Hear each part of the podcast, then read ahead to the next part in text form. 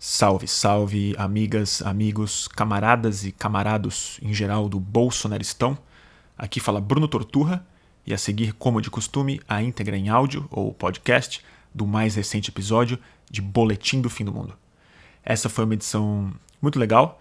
Foi mais uma participação do meu querido amigo, companheiro de muitos, muitos trabalhos e muitas conversas, Gregório do Vivier.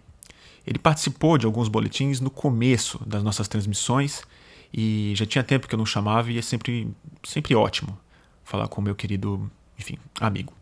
E essa live, na verdade, partiu, não foi muito planejada. Foi a partir de uma dica que o, que o Greg me deu no começo da semana, que é o livro O Filho do Século, que é contado em forma de romance, mas é perfeitamente histórico sobre a ascensão do Mussolini e do fascismo na Itália no começo do século XX.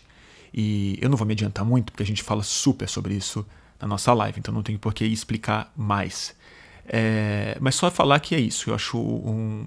Ele me avisou que era um livro que ajudaria muito a gente a pensar sobre o fascismo é, de hoje em dia. E o título dessa live foi uma sugestão do próprio Greg, que é Dá para chamar de fascismo? Ponto de interrogação. E a partir do livro a gente conversou sobre muitas outras coisas. É, sobre o atentado que aconteceu no Porta dos Fundos no começo do ano, que botou essa pauta novamente no centro do debate público. A gente falou sobre os caminhos e os, e os descaminhos da esquerda, sobre identidade política, a gente falou muito sobre controle de linguagem, a gente falou muito sobre a diferença de estar na internet e estar na vida real. A gente também teve uma longa conversa sobre o Bernie Sanders e o Donald Trump é, que eu acho que foi interessante. E até no final a gente falou muito sobre Oscar e filmes. Então, como bons amigos, a gente foi uma conversa aberta. Previno que eu, aí eu vou ter que realmente assim me desculpar. Eu concordo com muitas críticas que alguns de vocês fazem nos nossos vídeos, que é quando tem convidado, em geral eu falo muito, né? Dessa vez eu tentei interromper o mínimo possível o Greg, mas revendo, eu vi que eu acabei falando pra caralho. E aí, assim, já não basta que eu falo sozinho, né? Então eu vou tentar prestar um pouco mais de atenção, mas ainda assim, espero que vocês gostem. É, dá para chamar de fascismo? Eu acho que sim.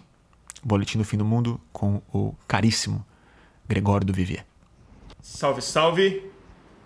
Começando mais um Boletim do Fim do Mundo, conforme o prometido, com o meu amigo. Salve. Opa, dando um aqui. Com meu amigo Gregório do Vivier amigo-chefe, né? Na verdade, estava falando aqui o pessoal no Instagram. Quem tiver ao vivo no YouTube, por favor, é, diz está funcionando tudo direitinho, áudio, vídeo, se estamos audíveis. E me desculpa o atraso, né, Greg? Culpa é minha. Culpa totalmente minha. Eu tava botando a filha para dormir e ela atrasou. Atrasou muito, não queria dormir, é ela ótimo, tava né? com insônia. Tô postando aqui rapidão. No meu, chamando pro seu. Tá, pronto, foi. Ela, pô, não queria dormir. Não dormia, não dormia. Mas dormiu, aí eu vim, atrasado.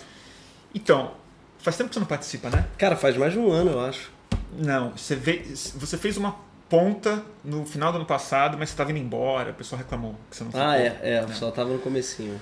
Então, hoje é uma live é, um pouco atípica, que em geral no final é que a gente dá dica de é, livros, né? Sempre que acaba. E essa vai começar com uma dica que foi o Greg que me deu na segunda-feira. Eu comecei a ler, o livro é tudo isso mesmo. E, e a gente pensou nessa live aqui, que o título foi o próprio Greg, que deu é Dá para chamar de fascismo?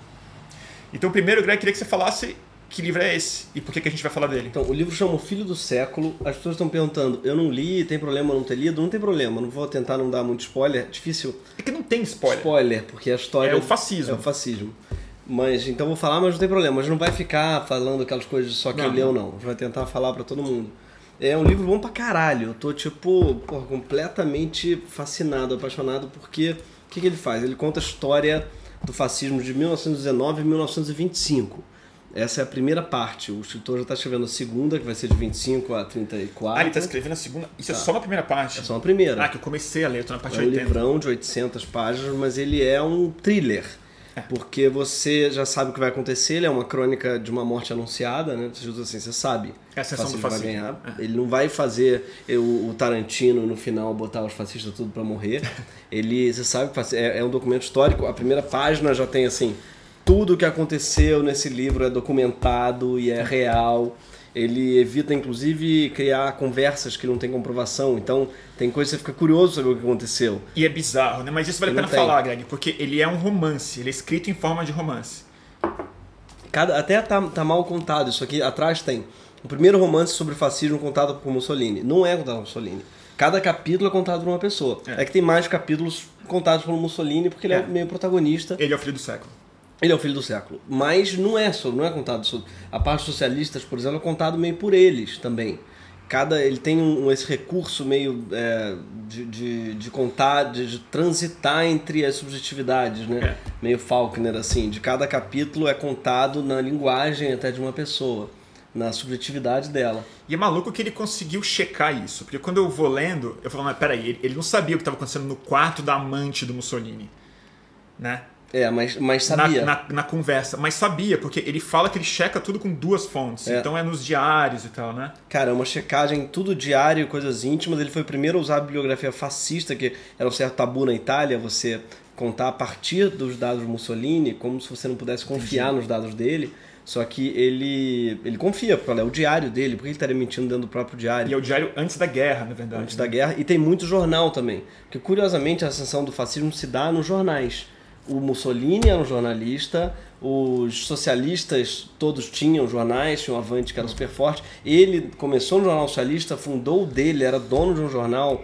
Depois os jornais liberais também têm um papel fundamental. Aliás, é muito louco. Ah, eu não sabia. Sabe o principal jornal da Itália, né, que é o Correio della Sera? O jornal foi totalmente pró-fascista. No sentido que ah, ele era muito antissocialista, mas ele fez vista grossa pro fascismo, aplaudiu. É... Mas no começo ou no meio? No, começo do, do. Nesse livro, que é o primeiro tomo. Mas até o final ele tá achando o máximo. É. Puta, eu até marquei falas assim, em momentos do jornal, falo assim, caralho, é um jornal hoje lido na Itália, querido pelas pessoas. As pessoas não guardaram ressentimento, não, que o jornal foi muito pró-fascista. Cara, é bizarro. Você fala assim, não, não é possível que esse jornal... Anda... Mas, mas eu não sei se na Itália tem esse ressentimento tanto, porque assim, o pouco que eu conheço da Itália, o que tem de prédio fascista de pé com, com as é, escrituras, é. estátuas, eles não acabaram com Não, tudo. não acabaram. É bem diferente da, da Alemanha, da Alemanha. nesse sentido. É. é. você vai em feira de antiguidade, por na Itália, as pessoas vendem ainda insígnias fascistas, medalhas fascistas. Não é proibido você comercializar, por exemplo, é, símbolos fascistas. É. Tem hoje em dia um partido quase fascista, que é o Casa Pound, né? E eles são revisionistas do fascismo ou eles são disfarçados tipo todo o resto? Ou eles falam fascismo? Falam, sou fascista, uhum. eles fazem um símbolo fascista, ah, tá. né? É, romano, tipo, é, a gente vai falar daqui a pouco do nosso fascismo, porque, nosso fascismo. porque Mas olha te coisa diz louca. muito respeito. Mas ah, fala aí. O dono do. Não, o senador Luigi Albertino, que era um liberal, nas colunas escrevia no Correio della Sera, que é o principal jornal da Itália até hoje, convida a todos para taparem o nariz diante da mal cheirosa aliança entre liberais e fascistas. Eles convidavam, eles endossaram fascistas, falaram assim: eu entendo que essa aliança é mal cheirosa, mas. Mas pelo menos eles admitem que é mal, que é mal cheiroso. Admite, mas falaram assim: olha, isso é melhor do que o socialismo. Eles fizeram aquele famoso Estadão, uma escolha difícil. Uma escolha difícil. Tá? E, só que pior que isso, eles falaram: escolha difícil, mas. E escolhemos. Escolhemos. Na verdade, ele não fez o Estadão, ele fez a Fiesp. É, Só que a é, Fiesp é. não falou nem que era fedido. A Fiesp a Fiesp foi. tá achando cheirosíssimo. A Fiesp só foi. E uma das coisas entrando na Fiesp, que é muito fascinante da história do, do, do fascismo, por isso que esse livro é tão marcante e, e, e forte pra gente, é... Eu não sabia disso, que o fascismo é basicamente uma aliança entre... Uh, uma milícia armada e violentíssima, que eram os Arditi, que eram os soldados da é. Segunda Guerra, os ex-combatentes. Vamos por partes, parte. mas isso que eu acho interessante, porque assim, eu sabia e é de conhecimento que teve uma aliança entre os fascistas e os liberais é. para acabar com os socialistas e os comunistas. Isso é, isso é bem isso é bem sabido. O que eu fiquei muito surpreso, que de fato talvez seja ignorância minha, mas quando vem com essa narrativa subjetiva, que é o mais importante, eu acho, aqui, não a narrativa histórica, ele conta como veio de um grupo miliciano. Hum. E um grupo miliciano muito ressentido com a rejeição que a esquerda impôs ao heroísmo deles como é, soldados da.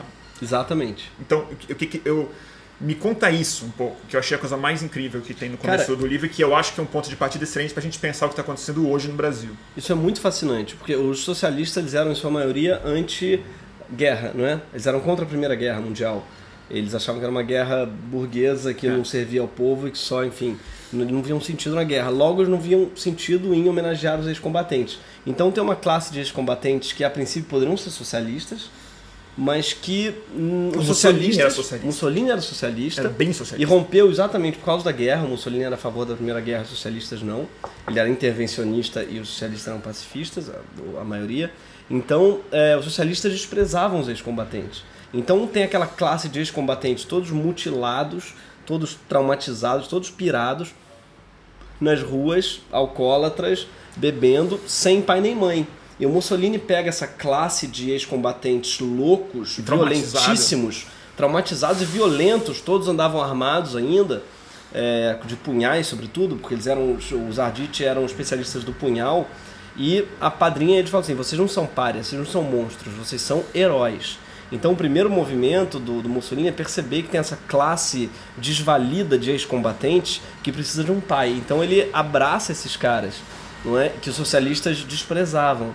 Então, é, esse é o primeiro movimento. Mas só cresce mesmo quando eles se aliam não só aos liberais, mas aos patrões. Quando os patrões, ao verem o tamanho que socialista, os socialistas têm, porque socialistas em 1920 eles são muito hegemônicos não, na Itália. E, e, e, e, era uma onda revolucionária na Europa inteira, né? Inspirada inteira. por Moscou. 1920 estava é, realmente quase, quase, quase escambando para a revolução.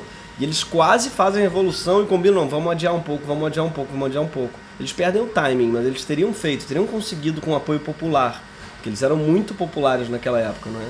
E aí e, e, os fascistas muito impopulares. Nas primeiras eleições que eles participam, eles têm uma miséria de voto e eles são ridicularizados e os socialistas passeiam com um caixão fascista pelas cidades, é, dizendo, ó, oh, morreu, essa ideia é ridícula de vocês.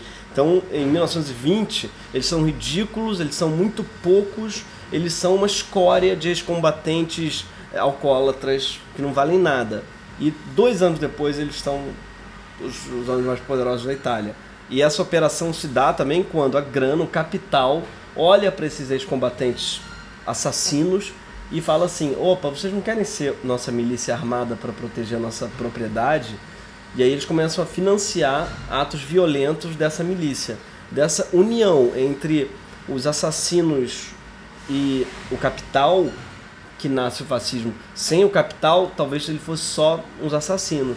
Mas quando entra estrutura e grana, não é? Esses caras eles voam. É muito doido ler.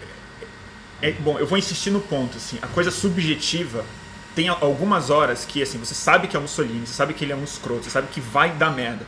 Mas tem algumas horas que você fica quase com empatia eu não tô falando que você vai. que você é, acha que ele, que ele tá certo, mas você entende Totalmente. o nível da frustração e o nível do é trauma que muita gente que lutou a Primeira Guerra Mundial teve quando viu um processo revolucionário que negava a ideia de Itália.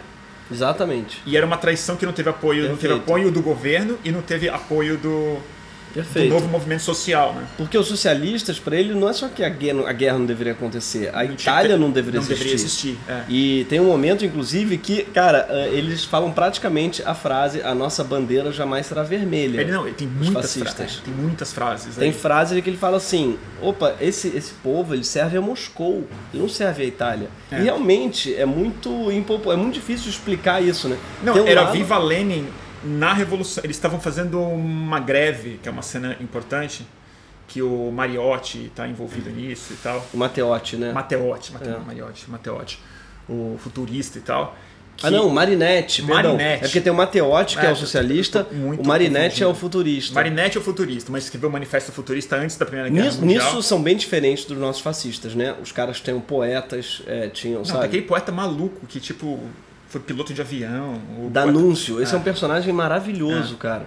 Um puta poeta. Porque o que é curioso também é que, assim, é isso daí que é muito difícil explicar também. Por que o Mussolini? Mussolini não era mais, o mais inteligente, nem o mais o combatente mais premiado, uhum. nem o mais forte, nem o mais bonito, nem o mais. Nada. O Danúncio era. O Danúncio, Gabriel Era o- Danúncio. ele era o herói nacional mesmo. Ele era o poeta mais popular da história da Itália, talvez vivo, assim, com certeza, na época. Ele era o combatente mais. Cara, o cara era um aviador mais importante da Primeira E Guerra destemido, Mundial. né? Mais destemido. O cara tem feitos inigualáveis militares e também era o poeta mais, mais querido. E então, por que, que não foi ele, não é? Em algum lugar tem uma lógica de ser o loser, de ser o merda, sabe? De ser um cara feio, escroto, burro, em algum lugar normal. Hitler também em algum lugar era. Hitler É. não era um cara nem especialmente forte, nem bonito, nem, nem brilhante, nem talentosíssimo. Ele era um cara que tinha alguma normalidade ali que era simpática, né? Enquanto o Gabriel D'Annunzio era um grande nobre. Era elite. Era sempre. elite, exatamente. Sempre muito, muito, muito longe, sempre. É, é. Bom, tem muitos aspectos que eu acho interessante falar. Um, bom, eu não vou falar de milícia agora, porque a gente vai é descambar. Mas tem uma coisa que eu fiquei pensando. A gente está há meses discutindo no Brasil, sobretudo com pessoas que se consideram mais especializadas no assunto, que a gente não está vivendo o fascismo. Que o que, que acontece nos Estados Unidos não é fascismo, o que acontece aqui não é fascismo. Mesmo quando tem o Alvin falando do merda, É. botam ele como um corpo estranho, como uma ala separada do Paulo Guedes e, do- e é tudo mais.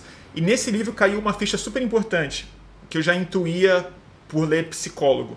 Mas no romance fica bem mais claro, que é o seguinte, o fascismo, na minha cabeça, ele não tem que ser entendido a partir das suas execuções uma vez no poder. Ele tem que ser entendido a partir da sua natureza e não das suas obras. Sim. Porque as suas obras elas podem ser diferentes. Por exemplo, ele pode fracassar, ele pode ficar 20 anos no poder, ele pode fazer um campo de. ele pode acabar com os artistas, pode, é, ele pode ser culto, ele pode ser é, burro. Mas o que é mais interessante ver, e é o que mais assusta, o que mais me faz achar que o que a gente vive no Brasil é igual, é de onde ele nasce. É qual o processo psicológico que é o princípio do fascismo. E não o que ele tem para mostrar historicamente.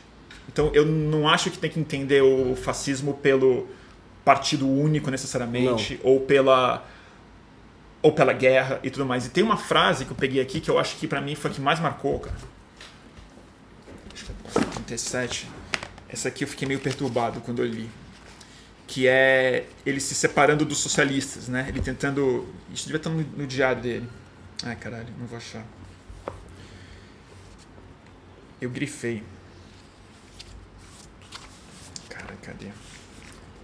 Desculpa, gente, é que a gente tá. Aqui. Hum. Ele fala o seguinte: a- que tem duas passeatas, a dos socialistas e os é, guerrilheiros lá. Como é que eles chamam mesmo? Arditi. Arditi.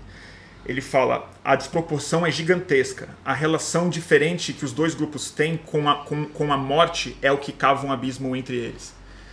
É uma relação com a morte diferente. É. É, é uma ideia do que que a morte representa para o socialismo e do que que a morte representa para o fascismo, e em função de que tipo de é, heroísmo, sentido e, a nostalgia a morte tá, é colocada. E aí que eu acho que o Bolsonaro é esse cara intrinsecamente fascista.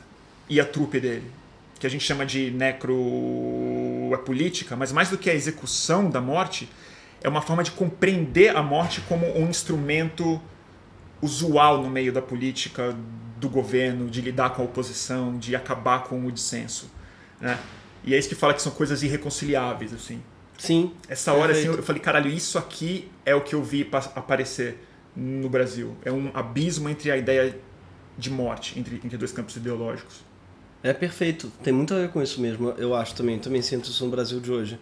É a famosa necropolítica, né? Assim, é uma, é uma política na qual a morte faz parte da, É. dos meios de, de dominação, assim. De gestão, do- né? Gestão, exatamente. É uma Mas acho que é gestão. mais que isso, que a necro é política é a administração meio que burocrática, quase ideológica da própria morte.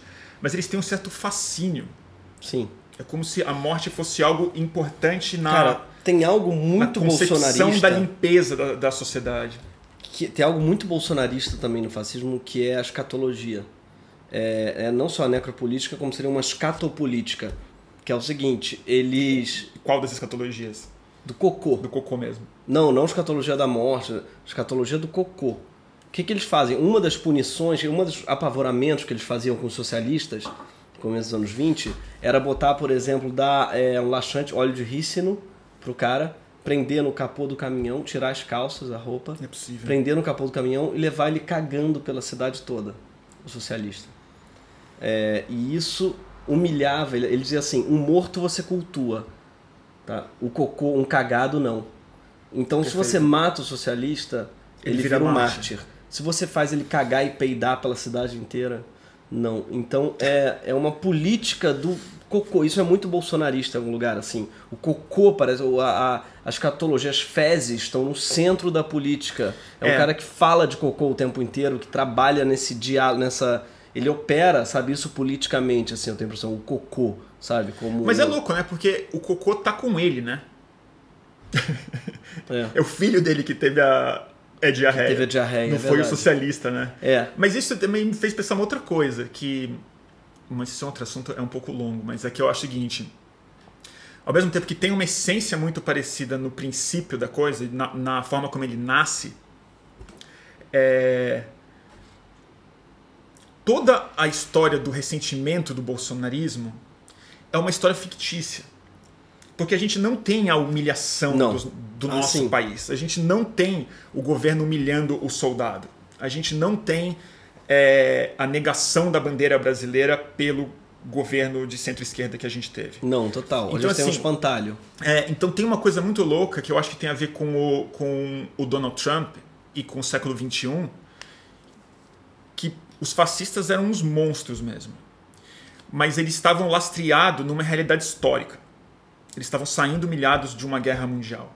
Tinha um processo revolucionário comunista de ditadura do proletariado em curso. Ia acontecer. Ia acontecer e estavam nos panfletos. A ditadura do proletariado Sim. será instalada aqui. Não vai ser mais Itália. Vai ser, Sim. só um, vai ser só um planeta. O globalismo internacional e tal. Toda a narrativa do Donald Trump, do Bolsonaro e desses demagogos hoje, na verdade, ele tem a mesma ânima psicológica do fascismo, mas ela é baseada num pastiche. Ela é tipo uma luta livre de fascismo. É igual o boxe tá pra luta livre, esses caras estão pro É. fascismo de verdade. E de algum jeito, ele, quando ele se instala no poder, vira uma- um tipo de hiperrealidade, assim, que não é real, mas ela tá lá. Então você viu o, o discurso do Donald Trump ontem? Não. É exatamente isso, cara.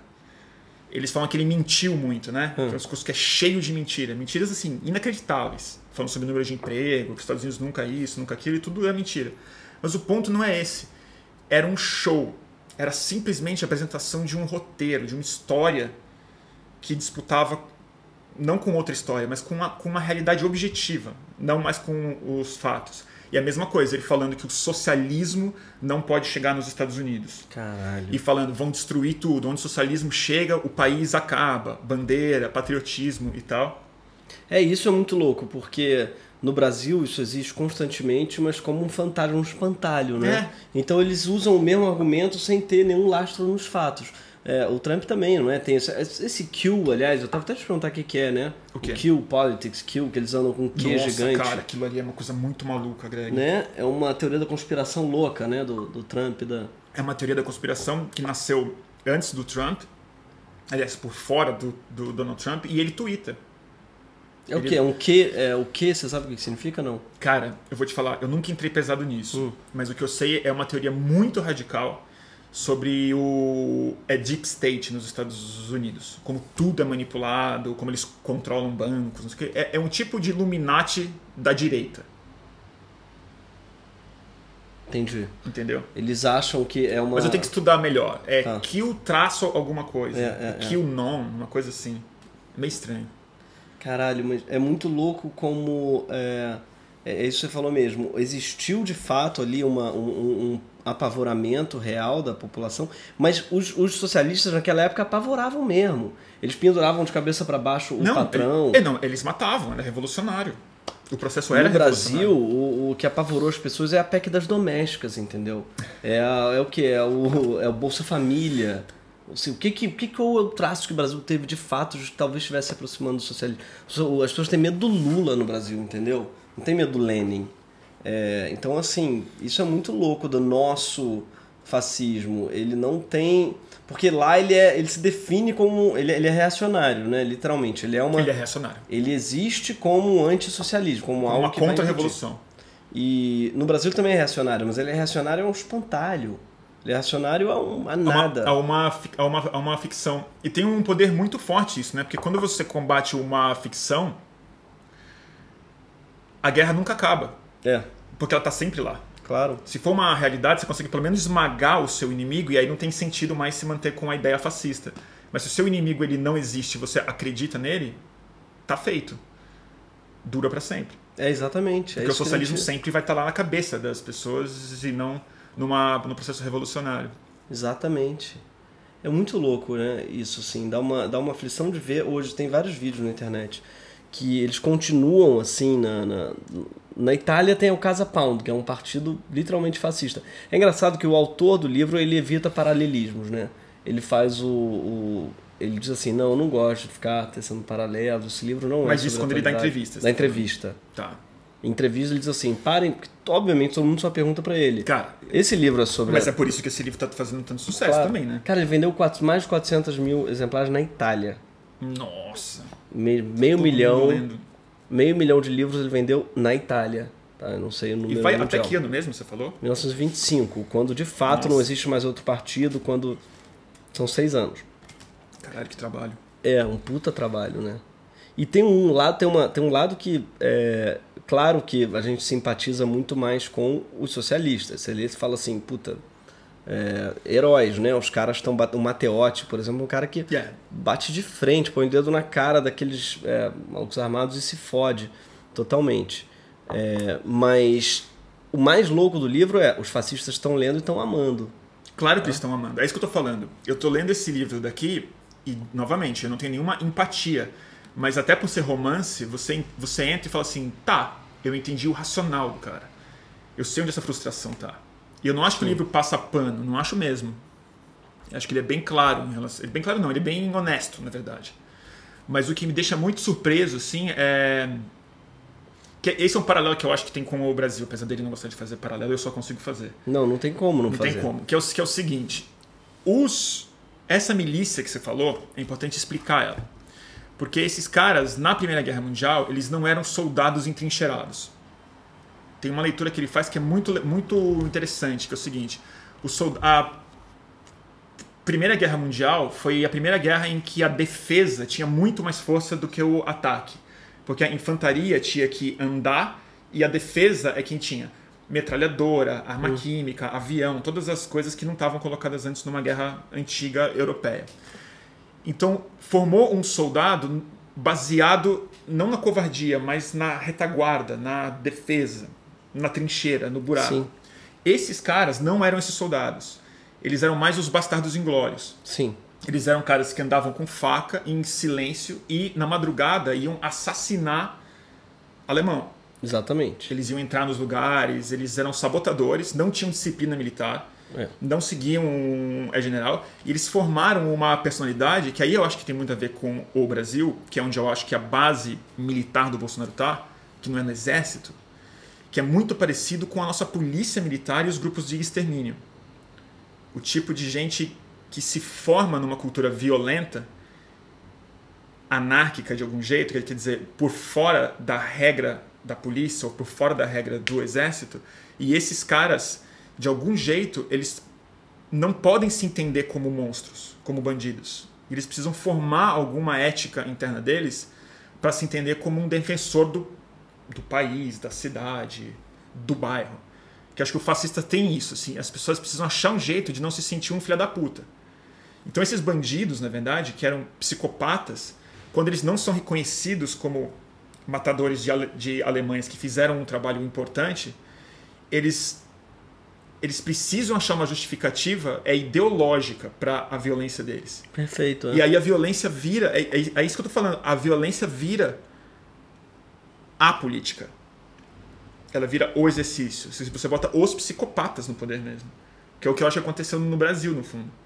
Que é, e é nesse lugar que talvez seja o mais esquisito, que o Bolsonaro ele não é simplesmente fascista porque ele quer um partido único e acabar com as artes.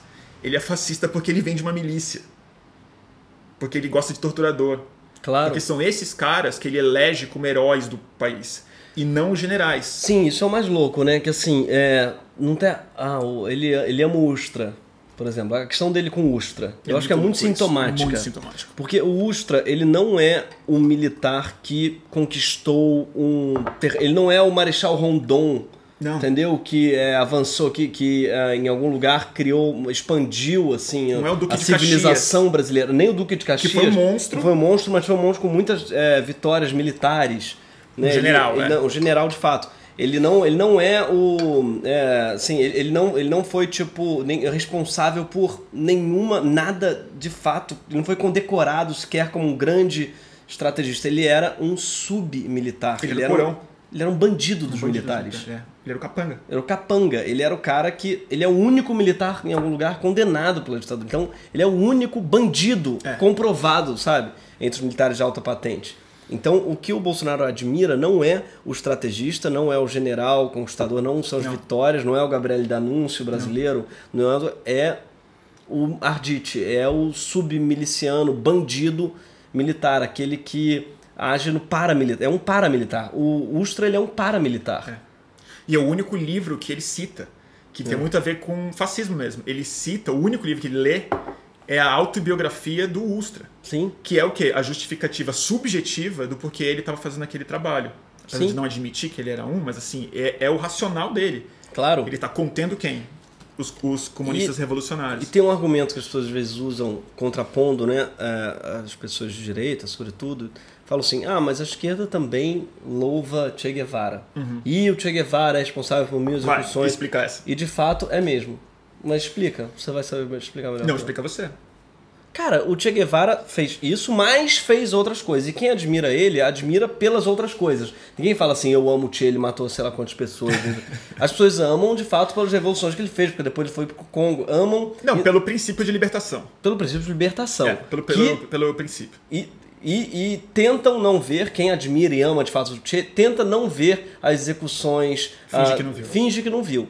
O Ustra não tem nada a não ser as execuções. O projeto dele de vida, o que, ele, o que tornou ele notável, não é a libertação de nenhum país, não é nenhuma revolução, não é nenhuma conquista militar, não é nada. É o que, a única coisa que ele fez, sabe, é o que outros heróis têm a sua sombra. Então ele é, ele é só a sombra do herói. A obra dele é só sombra, ex- exatamente.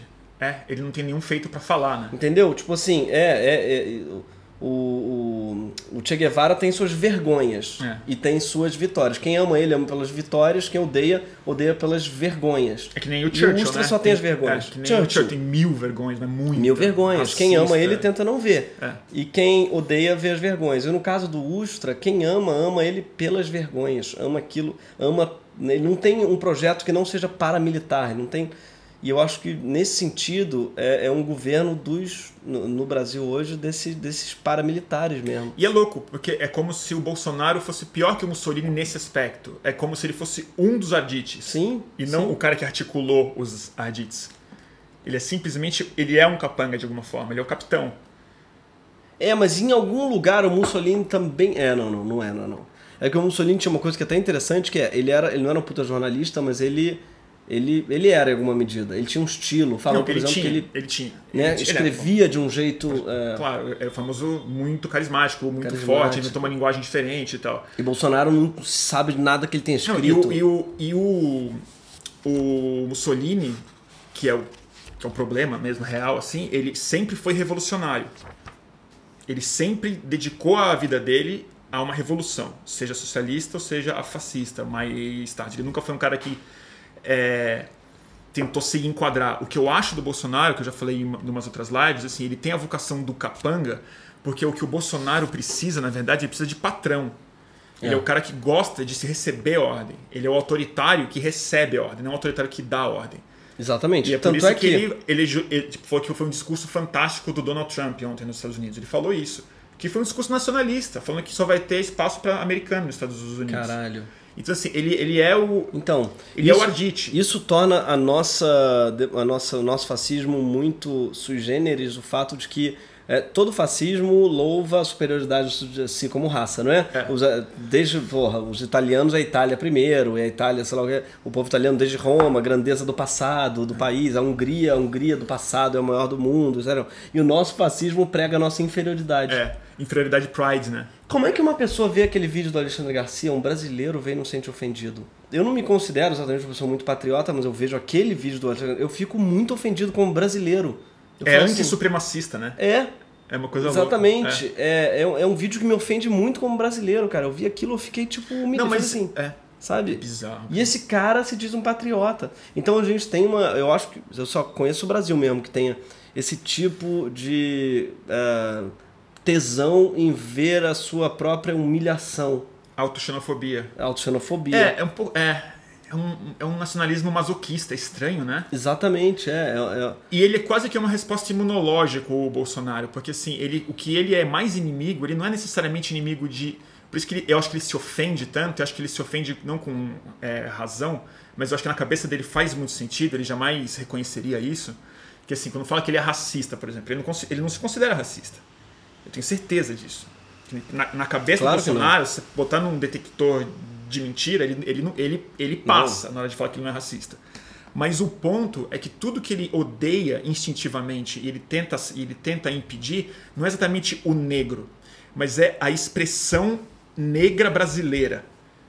Ele aceita o negro integrado na pátria colonizada, Sim. estereotipada. Mas e ele, por isso que ele não gosta de índio, por isso que ele não gosta de arte, por isso que ele não gosta da cultura negra. Exatamente. Mas isso é muito bizarro. Como é tudo que é Brasil. A gente no Brasil já está em algum lugar, é, como é que se diz, introjetado que o racismo é ruim. Né? É algo que é uma frase que, é, em geral, as pessoas, a imensa maioria da população responde, se perguntado, você é racista? Responde, não. Né? Então o racismo em algum lugar... É, pro forma está introjetado que ele é algo negativo. Mas o cultural, o racismo cultural não. Então assim, claro. você acha, você vai achar estranho isso alguém numa mesa disser que é, negros ou judeus é, são menos inteligentes. Mas você não vai achar estranho se disser que brasileiros são menos inteligentes. É comum dizer isso. É verdade. Sendo que é, são coisas muito semelhantes. Só que está bem claro o que está falando no brasileiro. Claro, quando não é fala você, brasileiro, não sou é eu. italiano, né? Exatamente. Você é francês. Quando a pessoa é. fala que os brasileiros, ela está é. falando essa mistura de indígena com, com negro, com branco, com tudo junto. O caboclo, então, né? o culturalismo, esse, esse, esse racismo cultural, ele é muito bem-vindo no Brasil, não é? E o nosso fascista, ele, ele é racista cultural contra o nativo, contra o negro, contra sempre, né? É, e isso não é mal visto no Brasil. Então é, eu acho muito curioso que você possa dizer no Brasil essa frase e passar ileso. O brasileiro é, é, mais preguiçoso. Sabe? Não, o Alexandre Garcia falando do japonês é muito louco, né? E foi no mesmo dia, no mesmo dia que ele falou que a Petra é uma ativista anti-Brasil. Exatamente. É, não, isso é muito doido, cara. É muito Exatamente. Maluco. Mas essa coisa de. Bom, é sempre espinhoso falar disso, mas acho que tem uma questão no racismo no Brasil que não tem a ver com. Eu acho que, bom, eu vou tentar falar de uma outra forma. Eu acho que uma dificuldade gigantesca que a gente tem para falar de racismo no Brasil é que a maioria do Brasil, a esmagadora maioria, e isso tô falando assim, tô falando só do povo, tô falando assim, na nossa casa, primo, tio mesmo e tal, racismo é a expressão verbal da discriminação. É você falar uma coisa. É tipo injúria. Ser racismo é você xingar a pessoa de um certo nome, é você se dirigir a ela de maneira agressiva através daquela raça, é você impedir a, a entrada de uma pessoa porque ela tem aquela raça. E o esforço que a gente está tendo que fazer nos últimos anos, e no fundo isso é uma novidade, que é explicar que racismo não é isso, que racismo é uma outra coisa, que racismo é uma estrutura. E é essa conversa que torna que que não tem a ver com acolher racista, mas tem a ver com entender que as pessoas não estão entendendo a, a mesma coisa quando elas são chamadas de racistas. Quem, quem chama uma pessoa de racista no Brasil possivelmente está falando uma coisa muito diferente daquela que a pessoa entende como racismo. Você entende o que eu estou falando? Sim, claro. Que é o problema que eu tenho com a palavra estrutural, quase. Sim. É quase como se a gente tivesse que inventar duas palavras diferentes para conseguir ser mais claro em relação a isso. Porque quando a maioria das pessoas entende racismo como uma discriminação física ou expressa, Tipo, eu fechei a porta, eu, eu xinguei de alguma coisa.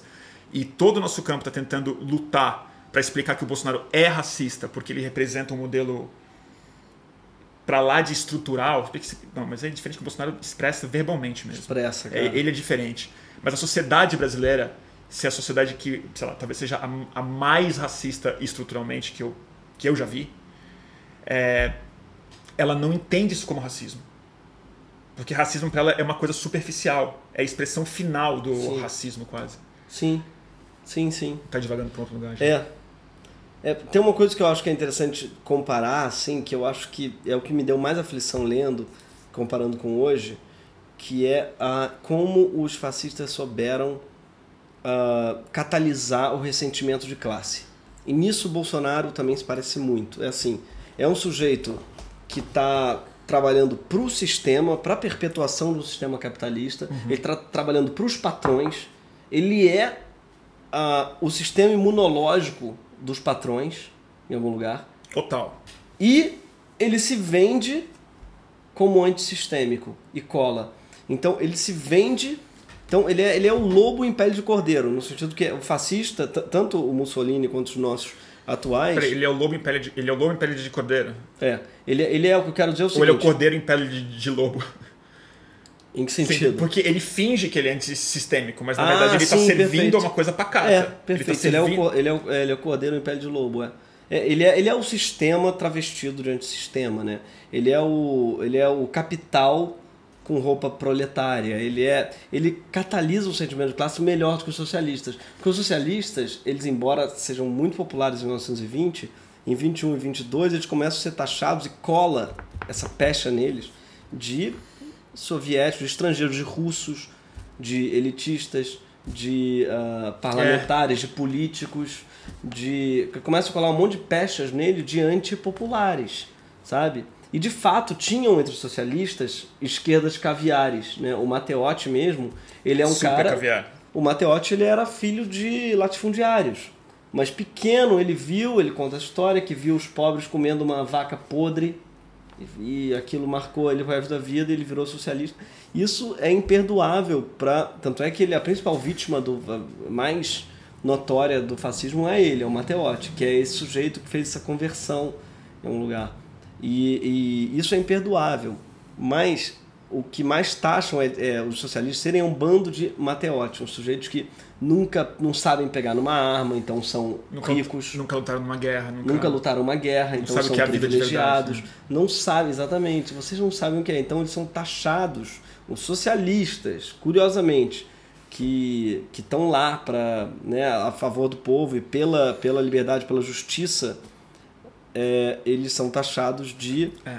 elitistas e os extremamente fascistas, que são quem tem a grana mesmo da Fiesp da época, eles são os populares. Então é, é a Fiesp, basicamente, vestindo, sabe, uma camisa da CUT, os, os fascistas, né? Em algum lugar. É, é a Fiesp comprando uniforme de petroleiro, sei lá, e vestindo, pintando o rosto é assim. É que você precisa de. É que. É, é meio isso. É que Porque o SCAF precisa... não vai ganhar uma eleição, nunca, na vida dele, vamos ser ele, sinceros. Ele tentou, né? Não ele vai. tentou, não vai ganhar. Não vai porque, bicho. O Dória é, ganhou. Cara, mas o Dória, até o Dória se chamou de João Trabalhador. Fingiu, tirou um Agripino Dória de sei lá onde, João Total. Agripino Dória. Filho, Não, que ele tem, ele tem. Tem, mas dele, é. alguém é. alguma vez chamou ele de Agripino? Nossa, deve ter escondido a vida inteira. A vida inteira. Nem de João deve ter chamado ele, ele é o Dória. Ele deve ser o Johnny pros amigos. Johnny, com certeza. E ele ressuscitou um Agripino ali, virou João Trabalhador e, e, e forjou uma identidade operária que, é, enfim, mas o fascismo acho que não existe sem essa construção uma popularidade que serve para catalisar o sentimento de classe. Então ele é a corporação anticorporativa. Né? O, é. o Trump é muito essa pessoa, né? ele é a personificação disso. Assim. Vale a pena ver esse discurso dele de ontem, cara. Eu não Aliás, vi, cara. Assim, não é que vale, né? É, é, uma das coisas, é uma das coisas muito é, indigestas. Eu tive insônia ontem. Fiquei até tipo três e meia da manhã. Eu quero ver isso, cara. Mas é obrigação ver. Porque é isso que eu falei. Ele é radicalmente fascista. Ele é um notebook. Esse negócio você checa toda a lista. Você vê, é isso que é. Agora, é baseado numa hiperrealidade. É baseado numa ficção que se impõe sobre. sobre é, é, é, tipo, é o império da narrativa.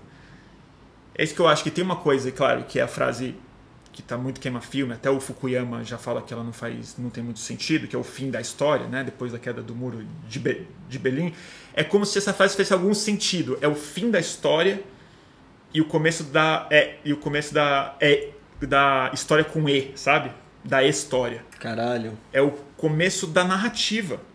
Porque como a, acabou a polarização ideológica viável no mundo, como a realidade de uma superação do capitalismo não tinha mais instrumento político para fazer uma revolução, a esquerda se apegou a uma estética, correu para o centro para administrar com alguma generosidade, quer dizer, vamos fazer um Bolsa Família, vamos aumentar um impostinho aqui, vamos fazer hospital, vamos fortalecer movimento social, mas perdeu qualquer perspectiva de superação do capitalismo no longo prazo.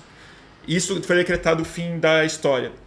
Só que o século XX era perfeitamente vivo no trauma de todos os políticos, de todos os livros que a gente leu, de toda a ficção que a gente viu.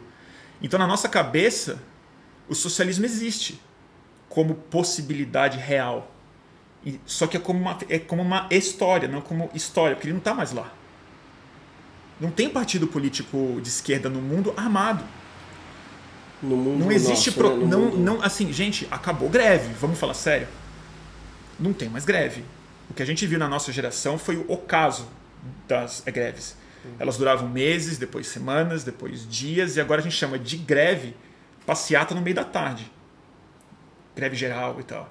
Só que de algum jeito a narrativa comunista, ou nem comunista, mas essa narrativa de superação capitalista, ela, ela é uma ficção. E aí o Donald Trump ontem foi a encarnação máxima, porque ele estava no Capitólio certo de que ia vencer o impeachment, venceu hoje, sendo aplaudido como nenhum presidente foi, as pessoas aos berros, batendo palma, falando uma ficção. E falando que, ah, ele levou o Guaidó lá. O Guaidó foi lá. Ele falou: o presidente da Venezuela, o legítimo presidente venezuelano está aqui. Ele levantou. Foi a única hora que a Pelosi, a presidente do, do Congresso que rasgou o discurso dele no final, levantou e bateu palma de pé pro Guaidó. Dizendo que o socialismo não vai vencer nas Américas, que é importante combater isso e tudo mais. Então tem uma. Sabe? Caralho. Tem uma loucura aí acontecendo. Que eu acho que é um, é um fascismo, mas ele precisa de um, de um, um adendo, assim. Eu não sei se é, se é a palavra hiper, que eu sempre gosto de usar, porque eu acho que ela tem a ver com, com essa coisa. É, não digo exagerada, mas essa coisa. Uma, uma propriedade emergente da nossa conversa só. E não da história. Sabe? Sim. É, meio, é, bem, é bem estranho. Greg, Sim. tem uma coisa que está faltando a gente falar. Estamos demorando já para falar. A gente, mesmo pessoalmente, a gente mal falou disso, né? É, e o integralismo brasileiro? Cara, eu tenho e que ler mais. Vai até sair um livro novo. E o Molotov. Que tá até comentando, acho que é o Leandro Gonçalves, não sei se ele estava comentando aí. Ah, eu que sou pesquisador. O pessoal tá escrevendo um livro até que vai sair sobre o integralista brasileiro. Cara, é muito bizarro, né? Mas é isso, assim. Eu acho que não dá também para levar a sério demais, entendeu? Esse nosso povo, esse nosso. Uh, integralismo daqui. É, o que, que você Entende? aprendeu sobre o integralismo? Porque assim, a coisa que eu quero te perguntar, na verdade, é que agora não, é, não, eu não vou te chamar de especialista, porque não é uma coisa que você estuda, mas você e o Porta dos Fundos viraram o, os protagonistas como vítimas dessa expressão, aí sim, esteticamente, ideologicamente, assumidamente representativa de uma ideia fascista brasileira que é o que eu estou falando, que é, que é o fascismo que o Pedro Doria reconhece como fascismo. Que tem a insígnia. Ah, o Pedro. Que, o, que o Pedro Doria reconhece. Eu estou usando o Pedro Doria como, como um exemplo, mas assim, muita gente só aceita se chamar de fascismo quando a pessoa sim, tá, sim. tá na rua com a mãozinha assim, entendeu? É, esse daí não tem como não, não chamar, aí, né? Aí você fica refém. É tipo, não, não tem como não, não, chamar. É. é, tipo, não tem como não chamar o Alvin de nazista, mesmo que ele não admita, porque ele parafraseou o Goebbels e está colocado. Então tem um tipo de jornalista, de cidadão, na verdade, de intérprete político no Brasil, que só admite chamar de fascismo quando tem insígnia farda e uma referência ao movimento dos anos 30. É, então, nesse caso, vocês foram vítimas do, de uma expressão fascista. Mas o que, que você aprendeu, o que, que você pensou, o que, que você entendeu desse processo que, que aconteceu com vocês e qual que, qual que você acha que é a natureza do cara e do grupo dele? Cara, eu não vejo eles mesmo como sujeitos, é, como é que se diz, é, alguma puta ameaça para a democracia brasileira, não. Eu acho que são os caras que têm uma revolta, talvez inclusive ressentimento de classe, né? O vídeo dele fala ameaça de corporação. E você não acha uma ameaça? A sociedade, acho que não. É engraçado muito... você falar isso, porque você acabou de, a gente acabou de falar sobre Mussolini, como eles começaram ridicularizados, com ressentimento de classe, milicianizados. Só que, só que eu tô falando de Bolsonaro, eu acho que eles são risíveis se comparados a quem já está no poder, entendeu o que eu quero dizer? Eles tá. são. Eles são. Porque eu acho que o sujeito Entendi. que se expõe à violência hoje, assim, que vai lá e tá com um coquetel molotov, ele é, por definição, um pobre coitado. Entendeu? Ele não é o BOP, ele não, ele não, tá, ele não é o, sei lá, quem não é o, o secretário de segurança do, de São Paulo do Witzel. Esses caras já estão já estão fazendo uma ameaça muito maior. Eu quero dizer, um sujeito que tá lá e vai, põe uma, sabe, ele é por definição mesmo um cara um, um, um sujeito um fudido que tá servindo de pau mandado para uma coisa e vai se fuder, que vai, se, vai ser preso, vai se fuder, vai, entendeu? Mas Esse a, cara mas, tá na merda. Mas e a relação dele já? Mas e a relação dele com. Tá, mas independente dele. Eu tô falando desse processo psicológico. O que, que você sabe dele sobre junho, por exemplo? Porque ele. Depois fomos descobrir que o cara tava nas manifestações de junho tava, de 2013. Tava. Então ele, ali ele tinha uma perspectiva diferente ou era a, a mesma? Porque ele estava junto com os ativistas. Certamente era diferente, só por estar junto com os ativistas. Eu não conhecia ele naquela época. Tava, eu estava em junho também, não conheci ele lá. Outras pessoas conheceram ele naquela época, a, é, amigos meus, inclusive. E disseram que ele sempre foi esquisito, sempre foi um cara meio é, fronteiriço, assim, né, é, limítrofe e tal. Mas, mas não declaradamente fascista como se tornou depois. Cara, eu acho que teve, para mim, diz muito. Teve gente, tá? Inclusive mídias de esquerda postando coisas do tipo: essa é a prova de que 2000, junho, era, junho fascista. era fascista. Nossa, não tem a menor Tá? Não em todas as letras, mas dizendo assim. Não, não, teve Olha só o que, a gente isso. sempre falou. É, o cara que tacou tá a bomba aprovado. na porta dos fundos estava em junho, logo junho foi um movimento fascista ou de direita ou bolsonarista. Ou deu nisso, né? Ou deu nisso. É.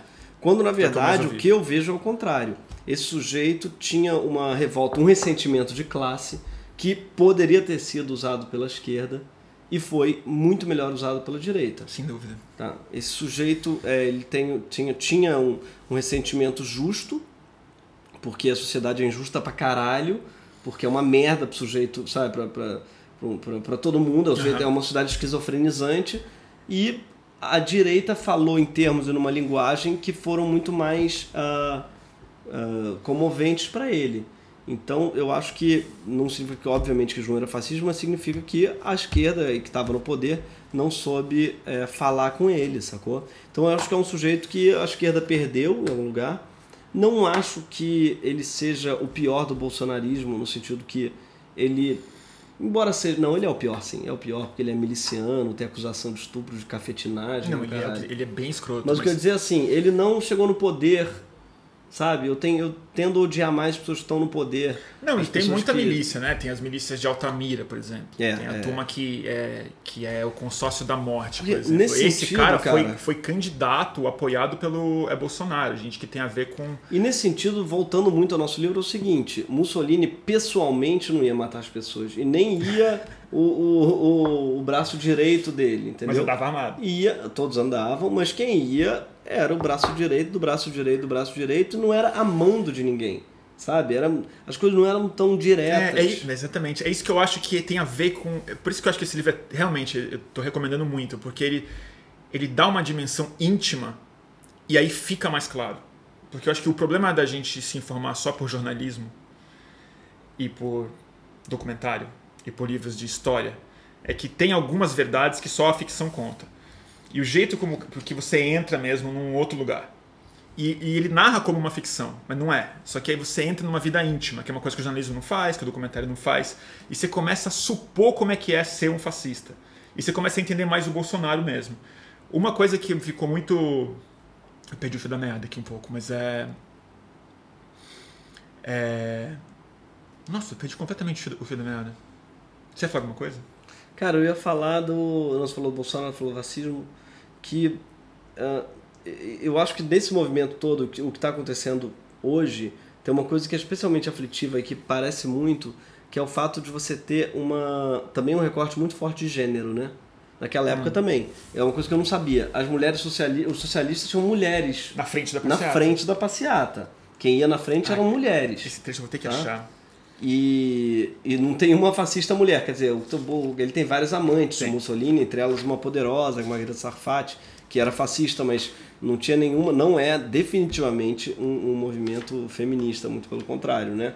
É, então tem ali também um recorte de gênero que é muito bolsonarista, tem um recorte de costume também que é muito bolsonarista. Curiosamente, Mussolini tinha, sei lá, oito amantes e além das oito ainda frequentava uh, prostitutas e além disso ele, assim, ele era realmente um sujeito, uh, um fanático sexual hipócrita pela família e falava é. pela família italiana e tal. Então até isso parece um pouco, né? Assim, nisso a Itália e o Brasil talvez pareça um pouco. Você não tem um puritano de verdade, sabe? Não tem um puritano ali. Feito tem, você vai ver uh, na, no, nos regimes mais, uh, né, como é que se diz, protestantes, você talvez encontre pessoas que de fato não transavam, que assim, faziam, uh, tinham uma vida mais monástica. Os fascistas eram todos hedonistas. Hedonistas, alcoólatras, ninfomaníacos. É, ninfomaníacos é uma maneira charmosa de dizer, né? abusivos, tóxicos. É, Engraçado, porque aí é isso que eu falo, o fascismo não tem uma expressão única mesmo, porque está falando do fascismo italiano. É. O Mussolini tem cena de sexo com ele no livro, no bêbados e tudo mais. O nazismo tem outra natureza, que é mais perversa mesmo. Você vai ver os históricos sexuais dos caras são bizarros, assim, mas eles não são puritanos.